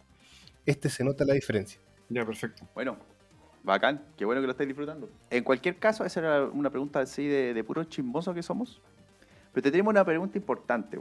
Sí, pero está relacionada con el Play 5 también un poco, porque yo sé que el único juego que, que es, entre comillas, como de Play 5 es el Demon Souls, ¿cierto? Sí, Y estaba hablando con, con Héctor recién sobre la dificultad de los videojuegos, y me acuerdo que una vez jugamos uno de la misma empresa que se llamaba Bloodborne para Claro. Play 4, que lo jugamos online, y recorrí contigo el mapa y todo, lo pasé muy bien, y dije, ya voy a jugar solo. Y cuando empecé a jugar solo era súper difícil, me morí 5522 veces, al final dejé de jugarlo y me aburrí. Era muy frustrante. Pero cuando estaba contigo, quizás porque tú sabías mejor cómo jugar o tenías más nivel, sentí que, que lo disfruté más. Entonces, ¿qué pasa ahí? ¿Qué pasa con la dificultad de los videojuegos? ¿Por qué hacen juegos tan difíciles? Puta, excelente pregunta, excelente pregunta, compañero. Eh, bueno, el concepto de la dificultad en videojuegos está, está, digamos, está bien discutido últimamente. Y con respecto a, un- básicamente la pregunta es, ¿un juego tiene que ser difícil para disfrutarlo? Porque si está la típica menosprecio desde lo que dicen los hardware games por los eh, jugadores casuales. Que lo- la- un juego casual es un juego fácil, que no requiere, eh, digamos, mucho conocimiento del juego, tampoco requiere mucha habilidad y te entrega una recompensa fácil. ¿ya? O sea, es un juego que tú Ujú. puedes dejar cosas. Y tampoco tiene mucho apego. O sea, no, no- no sientes absolutamente nada si lo juegas o si lo dejas de jugar y sería. como Y que es la filosofía detrás de los juegos de, de- de celular que parten así y después te van enganchando de a poquito para que gastes un poco de plata con ellos. Claro. Con respecto a la dificultad, o sea, para mí lo más importante es que un juego tiene que ser divertido. Ahora, ¿divertido para quién? Y, y ahí es donde, digamos, hay tantos eh, sabores y colores como personas hay. Claro. Para mí, personalmente, me gustan que los juegos sean entretenidos y ahí me gustan que existan algunos juegos que sean que me hagan un challenge, un desafío, Un que sean desafío. desafiantes pero no me gusta que todos los juegos sean desafiantes. O sea, no sé, si voy a jugar Mario Kart con mi hija o algún juego de carreras que quiero jugar con mi amigo, quiero que sea más divertido que cualquier otra cosa, que no Claro. sea difícil, que tenga un elemento al azar y- o que algo que pueda. Ahora que tengo un bebé, por ejemplo, eh, igual disfruto los juegos que la historia, que no tienen historia, así que puedo entrar y salir en cualquier momento. Ah, buen punto. Eh, Ujú, a- sí. Algo que, por ejemplo, los que tenemos hijos y es como eh, tu hijo está durmiendo, aprovechando que ahora la PlayStation 5 no suena nada, entonces puedo dormir con la Lidia entre medio de mi regazo y me pongo a jugar algo. Entonces quiero que algo que pueda votar en cualquier momento cuando la Lidia tenga, se pueda despertar. Entonces, Claro. hay algo que pueda entrar, jugar, no sé, pues 10, 15 minutos y salir, perfecto. Entonces, para eso tenéis juegos que son extremadamente fáciles, pero divertidos, como el Astrobot o el Astro que venía con la PlayStation 5 que es un juego que es como una plataforma 3D que es divertido y que no requiere mucha dificultad y que no puede, cada etapa dura como un minuto, un minuto y medio, entonces podía entrar, salir y Claro. no importar el resultado. Que es un juego tipo, tipo Mario, ¿no? Para la gente que no cacha mucho. El Astro es como, como plataforma, agarramos Claro. claro.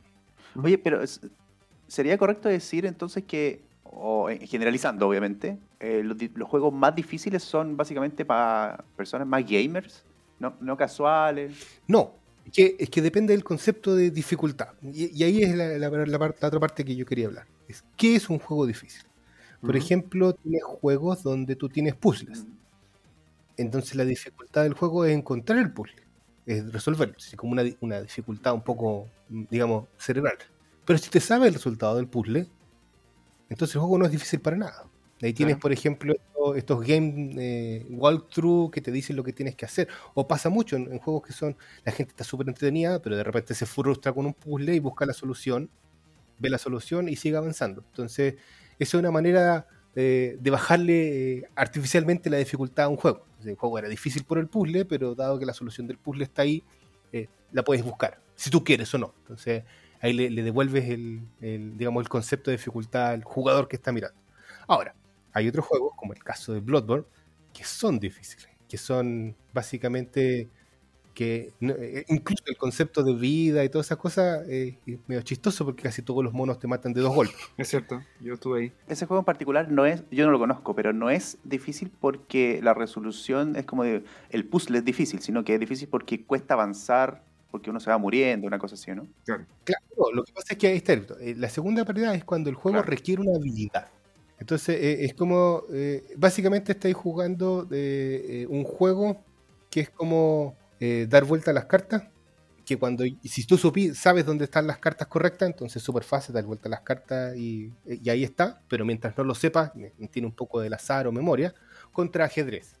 Claro. ¿cachai? Entonces, juegos donde tenéis que tener una habilidad real. Mm. O sea, básicamente todos pueden mover las piezas, todos saben cómo se mueve el ajedrez. Hay contra un compadre que sepa, en este caso una máquina, que, que tenga un, un buen, te- tenga programado un buen algoritmo, tenéis que ser bueno. Claro. No importa cuánto sepáis, ¿no? Eh, depende de la reacción. Y son juegos que requieren más habilidad. y hay de todo. po. Por ejemplo, Mario es uno de esos. Uno, uno puede aumentar la dificultad a Mario Bros. de Nintendo, que parece súper sencillo para niños, tratando de pasar las etapas más rápido. Ah, pero eso es una, eso es una Claro. invención propia, digamos. Es como un- una, una regla de la casa. Un desafío. Exacto. Pero después tenemos que son difíciles porque los monos tienen mucha vida, o sea, los malos tienen mucha vida y tú pegáis muy poco. Claro. Y después, cuando tenéis ese tipo de dificultad de habilidad, también un juego que sea demasiado, no desafiante, pero demasiado disparejo, también es fome. Por ejemplo, me acuerdo que en el Final Fantasy XII tenía el- estaba el juego principal que te lo podías terminar, ibas subiendo niveles y te eran cosas normales y los, los enemigos, aunque eran difíciles, casi todos eran vencibles y los superabas por 10 niveles, entonces ahí no tenías que saber nada y los vencías. Pero había otra parte del juego que era como cazar monstruos. Y es súper comentado, pero uno de los monstruos era como un dragón. Y para poder matarlo tenía que estar jugando tres horas Ahora, la batalla duraba tres horas. Tres horas frente a él. frente a él. Si veía el nivel máximo con toda tu magia que podías tirar, tenía que jugar concentrado. Era como una partida que el, mono tiraba un mon- te- tenía, una, tenía 10 millones de puntos de vida, ese es el punto. Y tú le hacías de a mil. O sea, tenía que maximizar la cantidad de daño que le hacías eh, con tu magia, pero el mono tenía dos ataques que te mataban de una. Te, te dejaban, básicamente tenían dos ataques que uno te quitaba el, te dejaba con uno punto de vida y después tenía otro ataque que lo tiraba inmediatamente después que te quitaba 10 puntos de vida a todos los monos que estaban ahí. Que será súper rápido. Entonces básicamente tenía que ver cuando el mono te iba a disparar para empezar a cargar la magia de cura. Entonces cuando te quitaba el 99% de tu vida o lo- casi todo menos un punto de vida, después te curabas y después alcanzabas a recibir otro ataque. Así todos se morían algunos, entonces tenías que revivir otro. Las magias para revivir o los ítems para revivir eran contados. Entonces era... de- o sea, hay videos de y manuales de cómo administrar recursos para poder ganar esa batalla. Insano, insano. Claramente eso no está diseñado para, para la, la masa de gente, ¿no? No, exactamente. Pero por eso te lo pusieron dentro de la historia como algo voluntario para los que querían un desafío mayor. Ah, voluntario, ok, ¿Ya? ok, ok. Claro, pues es un, un objetivo voluntario. Entonces, claro, eh, era el. Básicamente, si tú matabas a ese mono, después de matar a ese mono, podías entrar de espalda al jefe final y matarlo tirándole piedra. Ok. Claro. No había ninguna Después de ese mono no había, no, no había nada más. Entonces, como está hecho en realidad el juego, es para que te lo termines todo y después te vayas a enfrentar al mono, que sea como el desafío final. Claro. Es muy interesante, pero en general los juegos japoneses tienen eso. Tienen el juego principal, que tiene un final, con un jefe, con todas esas cosas. Y por lo general, después que tú terminas, tienes un laberinto de cosas que son descabelladas. Son monos que tienen 500 millones de puntos de vida, armas que matan de un golpe, un montón de cosas para, para que la gente siga jugando el juego y vaya ganando cosas. Claro, una vez que empezáis y para poder vencer ese nuevo laberinto, ese nuevo laberinto tiene nuevas armas, nuevos poderes, que una vez que lo obtiene el juego principal es, un- es una caminata en el parque. Oye, esa, esa, pero esa combinación me- media híbrida está buena. O sea, dejas el, el espacio para los que juegan más casual, como yo, yo juego súper casual en realidad, y dejas espacio para los que quieran realmente un mayor desafío con el mismo juego. Claro. Ese, digamos que es, un- es un- es uno de los diseños, pero ¿qué pasa cuando el diseñador del videojuego, el arquitecto, el que está pensando esto, hace que la dificultad sea parte de la historia, sea parte de, lo que, de, la, de la experiencia que él quiere mostrar? A ver, ¿cómo así? Eso, eso pasa en los juegos, por ejemplo, del, del estudio From, From Software, que fueron los que hicieron este Bloodborne del cual hablamos. ¿Ya? Que siempre han estos Ujú. juegos que son difíciles, que requieren habilidad. Y la idea es que ellos tratan de balancearlos para que sean justos. Los monos te matan de un golpe, tienen un set de movimientos, pero todos los, todos los golpes son esquivables. Entonces tú adquieres cierta habilidad como jugador, entonces vas a poder seguir avanzando. Y después de eso tienes un montón de jugadores que tienen un montón de seguidores en sus redes sociales que se pasan estos juegos que jugamos con Juan Lalo, que eran realmente difíciles, pero se los pasan en pelota y con un palito. Pero esa- entonces la dificultad ahí está dada por las básicamente las horas de entrenamiento que yo tenga. Claro, entonces ese es el punto. Entonces, la dificultad está dada por la habilidad que tú tengas como jugador. que pueda desarrollar. Claro. Y dentro del, del mundo del videojuego, o sea, eh, o sea dentro, del mundo, dentro del mundo del juego, eh, tiene algún sentido. Por ejemplo, en, en estos de From Software, cuando partes, dicen, eres un caballero raso en un apocalipsis zombie. Que todos los monos son nivel 90 y tú partes con nivel 1. Y, te- y- y la misión que te dicen es como, bueno, tienes que matar al dios demonio. Pero eso igual, es, eso igual es pensar en que la dificultad no está, de nuevo, pensada en jugadores casuales, porque No, no, no, ese juego no es para nada, no, jamás, Ah. nunca fue diseñado para un jugador casual. No, no, no, no. Ah, ok, ok. Porque Eh, digo, eh, mi punto es, es si yo tengo que eh, desarrollar una habilidad para jugar, para poder pasar el juego, quiere decir que le tengo que invertir horas, Sí. invertir muchas horas y, es- y Claro. esa inversión de horas está, digamos, más para el público, más gamers, más gamers, ¿cierto? Más que gamer, ah, masoquistas diría yo, pero, pero, Eso que- Ok, gamer, me refiero a los que juegan, a que jueguen más. pero es que lo que pasa es que lo- los hardcore gamers actualmente es, eh, es una definición también media borrosa de, de qué es lo que quieres, porque tienes, tienes estos como atletas gamer, que son los que se dedican a hacer juegos de competición y pelean contra otros jugadores. Ujú. Que son en, por ejemplo, los tenía en Fortnite o Dota o cualquiera de esos juegos que se juegan, eh, digamos, online y que tienes que pelear contra otros jugadores, que es una partida que empieza y termina y van ganando. Y estos, esos compadres le dedican mucho más tiempo, eh, casi una cantidad ridícula. Es un deporte. Ahí estáis compitiendo contra otro, otro contrincante que también está desarrollando esa habilidad. Claro, exactamente. Claro. Pero con estos juegos que son difíciles, pero contra la máquina, claro, como tú dices, hay que dedicarle mucho tiempo, pero a veces, eh, digamos, eh, tus habilidades son traspasables a otro juego.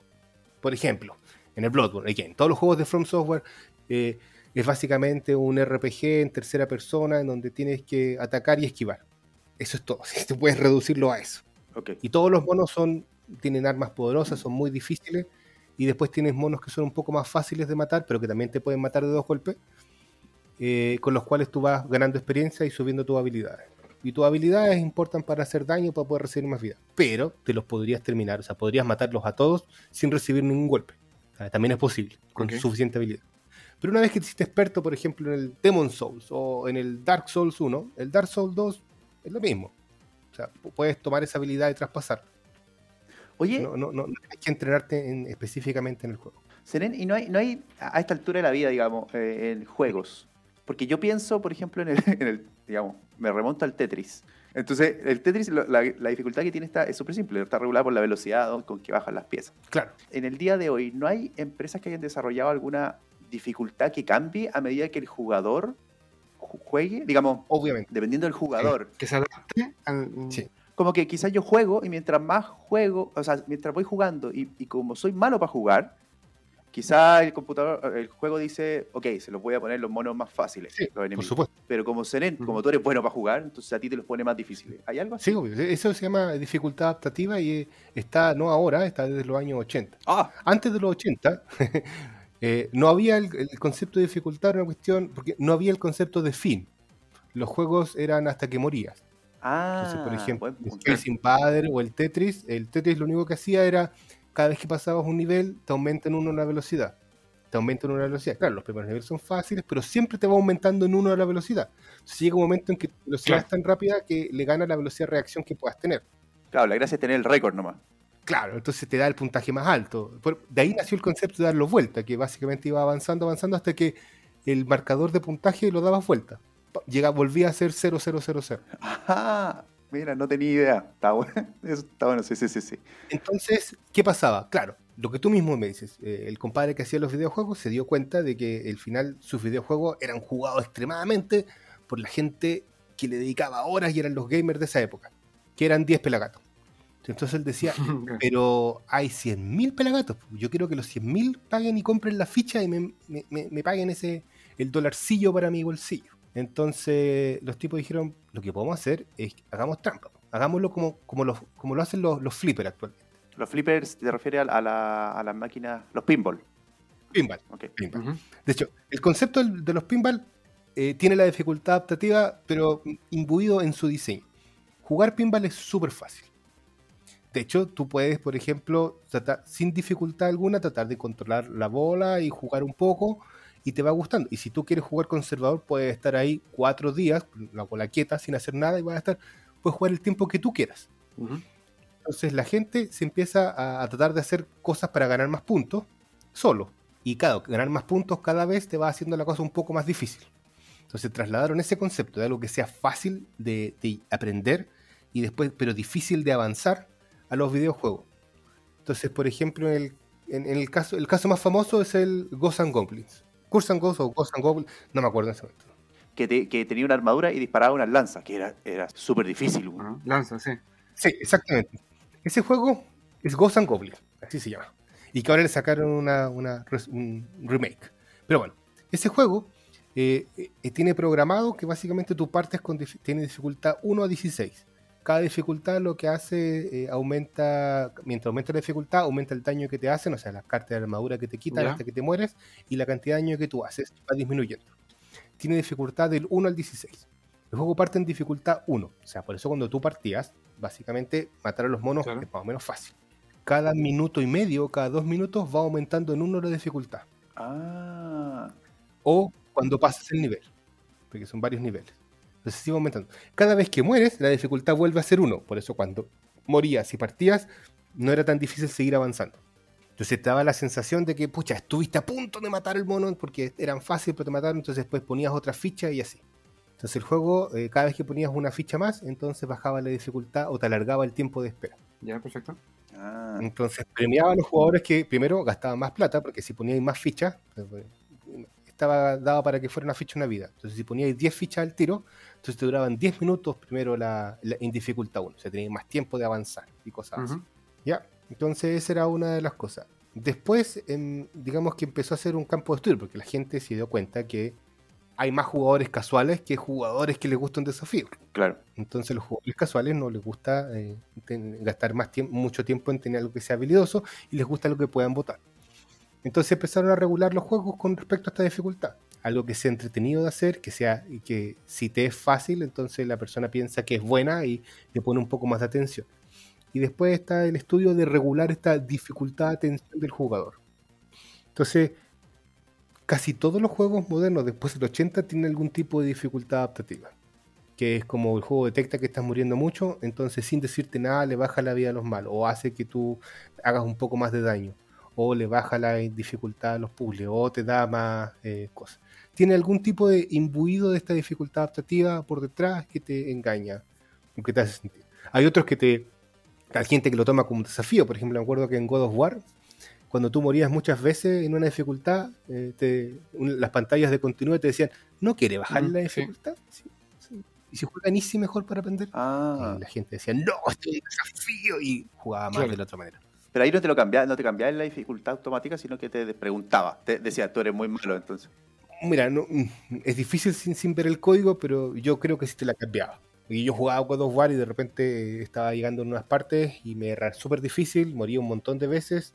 Yo decía, oh, estoy aprendiendo, pero honestamente los monos eran más fáciles. Claro. Así que probablemente también, también era, te, te bajaba un poco la dificultad. Bueno, y, y en esto, el- el- digamos, esta, esta compañía From Software dijo, no, eso es para débiles pusilánimes, mira que bajar la dificultad, el juego va a ser difícil. De hecho, en, en Demon Souls, el juego que salió en PlayStation 3 hace 10 años y le sacaron un, un remake ahora, el juego te castiga por morir. Cuando tú mueres se vuelve más Ah, difícil. chuta. ¿En serio? Sí. Chuta, ¿y cómo lo pasan al final? Porque, insisto, la gente lo toma como un desafío. O sea, porque si no lo pasaste en la primera, claramente va a ser mucho más peludo después. Pero es que entonces tenéis que empezar a poner, como si, le, le tenéis que empezar a poner más horas de, de ejercicio al, al asunto hasta que te volváis mejor.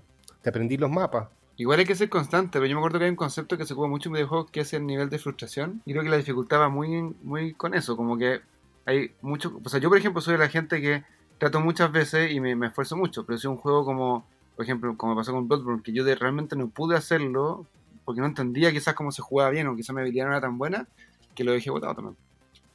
No, claro, y, y ese es el problema. Te recuerdo que esto es una, es una industria. O sea, la gente quiere venderte videojuegos y que tengan buena crítica y un montón de cosas. También eh, los tipos eh, de From Software imbuían en sus juegos la dificultad. Era, era, parte, era parte de la esencia de sus juegos. Entonces se hicieron famosos por eso y llegó un momento en que la gente eh, no se los termina, los deja votados eventualmente, pero lo juegan algún, pero todos lo compran. Claro. Se, se ven, por ejemplo, hay un trofeo que es como venciste al malo final, que es como, de hecho, es de los facilitos. Ah, claro, porque también también los juegos en general tienen trofeos que fuera de que te, que te marcan como hitos, te dan como medallas Claro, por Claro. cumplir con cosas. Entonces, por ejemplo, otra vez jugué, estaba jugando, sigo jugando el Bloodborne porque me gustó bastante y tiene una parte de, de- de como mazmorras eh, aleatorizadas. Ujú. Entonces, tú puedes seguir jugando. Entonces, la otra vez vi el trofeo de Mata al último mono y decía, eh, como 15% de las personas que tienen este juego han tenido este trofeo. Así que significa que 85% de las personas que compraron el juego no se lo terminaron. Claro. Lo dejaron votado. Pero lo compraron millones. Oye, pero ¿y ¿cuál, cuál es la tendencia, pensando un poquito con el futuro? Porque hemos visto en la temporada 1, de hecho, lo conversamos en algún un par de veces, que la industria de los videojuegos es gigante, ya sobrepasó a la industria de las películas y la industria de la música, y que sigue creciendo, sigue creciendo, y con la pandemia sigue creciendo aún más. Eh, yo me considero dentro de estos que están dentro de este crecimiento, que soy un jugador súper casual y que ahora estoy lidiando con el Zelda, por ejemplo. Ujú. Entonces, que, eh, cada vez más para el futuro van a haber más, entendería yo, más jugadores que son casuales. Sí. Por lo tanto, la la- también entendería que las productoras eh, van a tratar de hacer más juegos casuales eh, y va a quedar absolutamente como nicho el- la- la- las dificultades altas. Obvio, completamente de acuerdo contigo. Va a estar relegado básicamente a los juegos de competición y a los locos, o sea, es el punto. Los únicos que van quedando de hacer esto son estos locos del From Software, Mm, los que deciden hacer un juego completamente es un nicho. Y como tú dices, si la industria sigue creciendo, aunque sigan las mismas compañías o dos compañías haciendo las cosas difíciles, en porcentaje siempre se va a reducir. Y después tiene el otro, eh, el otro problema de este tipo de dificultad. O sea, si para nosotros, que tenemos las dos manos y podemos ver bien, es difícil, ¿qué pasa con alguien que tiene algún problema físico? Claro. ¿Qué va a ser alguien que tenga una sola mano? O que tenga un, que tenga ceguera parcial. claro. Entonces, eh, de hecho, eh, también hay una discusión. O sea, eh, están hay eh, típicos movimientos gringos que. ¿Qué significa esto la dificultad con respecto a la. ¿Cómo se llama? Handicap. A la inclusión de personas con dificultades. Claro. O sea, un juego difícil está segregando inmediatamente a todas las personas con dificultades. Y segundo, ¿está bien? ¿Está mal? Claro, era un libre mercado, pero puede tocar temas así. Mm. O sea, es un tema diferente, pero que es tangencialmente toca esto de las dificultades, es un buen punto. Mm. Pero tiene que ver o no. Porque si yo quiero hacer un juego, cualquiera que sea, y que se juega de esa manera, cuando yo lo diseño es como, bueno, me imagino mi público objetivo, el 80% de las personas de la Tierra, y, y lo tiro. Eh, La persona que está diciendo no, no estoy diciendo voy a discriminar inmediatamente a todas las personas que no tienen una mano izquierda para poder hacer esto. Claro. Claro. Por ejemplo, Microsoft tiene un premio porque desarrolló un control para eh, que es lo mismo que el control normal, pero que en una casa grande, para las personas que tienen dificultades de movimiento. Ah, está claro. Ahora, si el juego se puede vencer con horas de entrenamiento, entonces no importa la parte del cuerpo que te falte, si entrenas lo suficiente deberías ser capaz de, de- de vencer el juego. Si es así, entonces la lógica se sigue cumpliendo. O sea, eh, alguien que le falte una extremidad o que tenga algún tipo de, Una capacidad limitada. Claro. una capacidad limitada, es exactamente igual que un jugador casual, a todos los efectos prácticos, desde el punto de vista del juego. Claro. Bien. Buen punto. Entonces lo único que necesita es más horas, no es que lo estén discriminando, es solamente que no le ha puesto el suficiente empeño. Segundo, y si el juego no es para todos, o sea, esto es ridículo, pero hay juegos de baile. No hay nadie quemando ninguna de las casas porque están discriminando a las personas con dificultades de movimiento. Sí. Sí. Eso roza la, la cultura de cancelación, creo yo. al final. es una, es una industria, estoy vendiendo un producto. Claro. Eh, si no te gusta mi producto o si no puedes jugarlo, pucha, eh, desde el punto de vista del, del que está vendiendo, estoy perdiendo un cliente. Entonces, si quiero hacer un juego casual porque quiero llegar a la mayor cantidad de personas, entonces tengo que hacerlo lo más inclusivo posible. Y ahí está bien. Pero si tu core demographic para el, el juego o lo que tú quieres hacer requiere ciertas cosas tiene, y, y te estás, digamos, comiendo el, el costo de no poder vendérselo a todo, es parte del juego. ¿sí? Bueno, lo que saco a conclusión de esta conversación es que soy malo para jugar y por eso no puedo jugar al Bloodborne, nunca puedo terminarlo. Esa es la conclusión final. Es-. No es que sea bueno o sea malo. El, juego no era para ti nomás. Quizás es la compañía nomás. Te hace falta ser Claro, sí, hay que jugar en equipo. Eh, Pero es que ese es el punto, porque cuando lo jugábamos online, era re entretenido. Claro. y nos reíamos. Tal vez, el, eh, o sea, ese es el punto. La dificultad también está asociada a, la- a- los grupos. O sea, yo creo que cuando un juego es difícil, pero lo jugáis de a varios, es más entretenido. Es que la frustración acompañada y comentando, no, pero vamos de nuevo, sí, ayúdame acá, como que es más entretenido que estar solo diciendo, Claro. ya voy a tener que hacerlo de nuevo por enésima vez. Hay una catarsis ahí. Claro. Último, te puedo, te puedo insultar. Por culpa tuya, maldito, nos mataron. Te dije. Exacto. Ahora, los juegos más difíciles tienen, tienen una- un, un nombre en, en el mundo de los videojuegos. O sea, están las dificultades eh, casuales, normales, difícil, muy difícil, Souls difícil, pero lo más difícil son las dificultades Nintendo difícil. Nintendo, cuando partió, sus juegos eran imposibles. O sea, de verdad tenías que ser un, un weón que le eh, dedicaba así, seis horas diarias a la cuestión para poder hacerlo. Sí, pero es que yo creo que ahí, claro, tampoco, o inicialmente tampoco el tema de la dificultad de haber estado muy desarrollado. Claro, o ellos venían con la dificultad de las máquinas, entonces decían, bueno, jugará más Claro. veces, punto. Mm. Entonces, de hecho, el- uno de los juegos más difíciles que he jugado en mi vida no es ninguno de los Blood, no es ninguno de los eh, Souls Games, ni, ni Dark Souls, ni Demon Souls, ni, ni Bloodborne, ¿Cuál? es Mega Man 2. Ah, los Mega Man eran muy difíciles. Sí. Mega Man 2 lo dejé botado, no pude pasar una parte, era imposible. Ah, tú lo dejaste botado. Que quedaba nosotros. Me acuerdo que me leía hasta una, una, una revista Nintendo que decía, ¿cómo matar al jefe? Y, y la explicación era una cuestión, era una ridícula. Es como, mira, lo que tienes que hacer es pegarle, es saltar en un número primo de veces y siempre pegarle cuando vas a la izquierda y luego esquivar sus balas. Ahora, esa parte de esquivar las balas era una cuestión ridícula. ¿Pero lo intentaste? claro. Sí, obvio, obvio, si lo intenté, dije, ah, ya, con esto está claro. No, no, las pelotas. Bueno, para matar al jefe es fácil, mátalo. Ese es el consejo. Claro, es como, mira, este juego es súper fácil. Es como jugar un partido de fútbol. La- el secreto está en hacer más goles de lo que te hagan a ti. Si tú cumples esa regla, ganas todos los partidos. Claro. Sencillo. Ya, pues, oye, gracias por este, este tema. Está súper interesante, la verdad, saber cómo funciona hasta la dificultad, porque para mí es un tema igual. Yo a veces juego cosas difíciles, pero que hay como una especie de género exclusivo para gente que le gusta la dificultad máxima y un desafío gigante, que obviamente no es para mí. Es Mira, Mira, el, el consejo que yo te puedo dar con respecto a esto es, el que me dio mi esposa, de hecho, Carmen, es los juegos tienen que ser divertidos. Si te empieza a frustrar mucho y dejan de ser divertidos, entonces bótalo. Claro.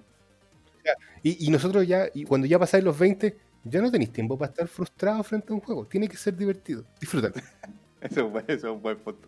Yo ya con el Zelda, con el Zelda eh, resu- resuelvo casi todo en realidad, pero cuando ya hay una cuestión que tengo que encontrar una aguja en un pajar, me meto a internet, busco ahí dónde está, listo, voy para allá. Ya no, ya no me da el tiempo para eso. Honestamente, mira, la PlayStation 5 tiene, tiene un future para eso. En serio. En serio. Si tú estás pegado en una parte, apretáis el botón PlayStation y en la esquina, en la esquina te dice consejos. Tú apretáis el consejo y te muestra un video de cómo hacer lo que estáis tratando de hacer. Ah. Claro, es como Así, spoiler. y te dice, y te dice, este va a ser un consejo. ¿Quiere verlo? Sí, por supuesto quiero verlo. Y te lo muestra. Vea la resolución, es más que un consejo, una resolución. Y en video, explicativo, al tiro, sin tener que buscar en tu celular. No salís del ambiente. Oye, Seren, gracias de nuevo por, eh, por esta información. Yo cada vez estoy entendiendo más de- de- lo bacán de estas conversaciones, por lo menos para mí, como que me, me pongo en el, del punto de vista del que programa. Y como que voy entendiendo más cómo se desarrollan los juegos. Así cuando hablamos también como con- de Cyberpunk, todo un mundo detrás de esta cuestión. Así es. Oye, em, gracias de nuevo y, y nos estamos viendo entonces para el un próximo capítulo. Vale, ningún Sí. problema. Recuerden, los juegos son para disfrutarlos.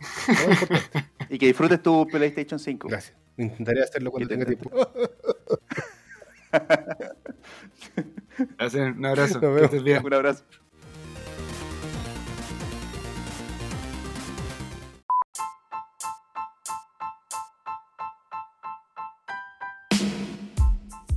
Buen listado el de la ciencia ficción. Puro filete, yo no me acordaba que he visto tantas clásicos en todo caso, me faltaron varios. Yo diría que está la mayoría de los que trajo Carlos en esta ocasión están en blanco y negro. Sí. Salvo la- los remakes, obviamente. El día que la Tierra se detuvo, remake. Y La Mosca, remake. Y 20.000 leguas de viaje submarino está color. Pero son todos antiguos. Son todos antiguos, sí.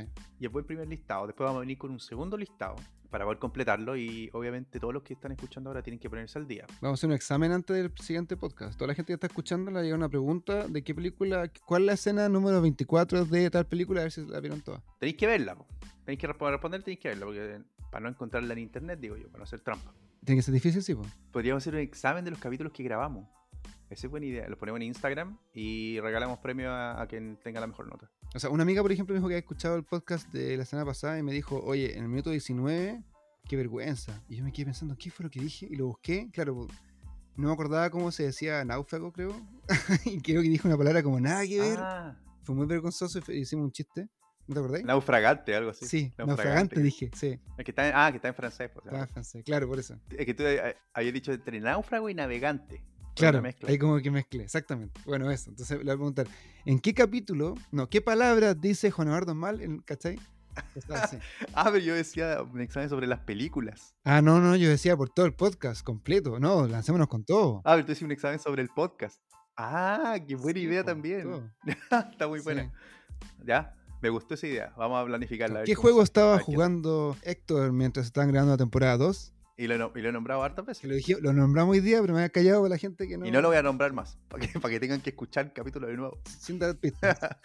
Hoy está bueno, está bueno. Y regalamos premios, igual es buena idea, me gustó. Vamos a ver qué, vamos a ver qué sale. Bueno, oye, em, buen listado, buen primer listado. Vamos después para un próximo capítulo con el segundo listado. Y lo que aprendí hoy día de la dificultad Ujú. es que, bueno, ya lo sabía en realidad, reafirmó algo, que yo no soy gamer hardcore. Para nada, para nada, para nada. O sea, yo necesito resolver, resolver, si me quedo pegado, lo resuelvo por internet. internet siempre tiene la opción. Pero va a jugar Call of Duty en, en versión pesadilla, así que muy bien. Es un logro. Sí, Call of Duty. Es lo único que se lo permito. Pero no he sacado trofeo. Voy a intentar hacerlo. Yo creo que igual lo, lo que aprendí en la conversa es que igual depende un poco del juego, porque juegos que en realidad yo quiero avanzar más. Por ejemplo, un juego de terror, si está muy difícil, como que sufrir todo el rato, prefiero como que ya me baje la dificultad y avanzar más rápido, de verdad. Sí, sufrir todo el rato es buen punto. Sí. Como que, te- que a cada rato te coman los zombies. Revivir ese momento de pesadilla no es muy, no es muy grato. Debería ser como una dificultad optativo el, el tipo de dificultad. Es como, eh, eh, ¿lo dejamos fijo o se va adaptando? Eso on-off. Hay unos juegos que tienen menos sangre o más sangre, creo. Yo me acuerdo que había por lo menos hasta hace un tiempo atrás. Porque tú le ponías más sangre. Sí, yo me acuerdo que antes, antes Nintendo para, para como eh, tener estos problemas como de, Como de ratings. como de ratings, Para niños. exactamente, claro, pues tenía la, la sangre de Mortal Kombat verde. Ah, de veras. Mortal... Oye, Mortal Kombat si era Era muy, muy heavy para estar en. Sangriento. Sí. muy bueno. Bueno, vean la película también. Está buena, la de Mortal Kombat. Entre paréntesis. Les recordamos que nos pueden buscar en cualquier plataforma, de sus plataformas favoritas de podcast. Y además estamos en YouTube para que aprieten el botoncito ahí de seguir por todas partes y se lo manden a sus amigos nerd que pueden encontrar algo interesante en este podcast. La campanita, ahí siempre la aviso cuando haya un video nuevo. Ah, cierto, la campanita de YouTube. Buen punto. Y también estamos en otra red que es Instagram, no sé si la conocen, que es arroba quiero ser nerd podcast, donde ponemos muchas cosas complementarias a lo que hacemos acá cuando conversamos sobre videojuegos, películas, series y cosas así. Desde trailers, películas, videos complementarios, noticias, qué sé yo. Y también pueden enviarnos mensajes con preguntas o con noticias o también con críticas y sugerencias al, al programa, que no las vamos a pescar si son malas, pero igual las vamos a leer a través de las mismas redes sociales que, que usamos eh, o también como mensaje de audio en Instagram o en anchor.fm. Good. Buen capítulo hoy día y un gusto hablar contigo como todas las semanas. Como siempre. Nos vemos la próxima semana. Un abrazo. Un abrazo. Cuídese. Igual. Chao, chao. Chau.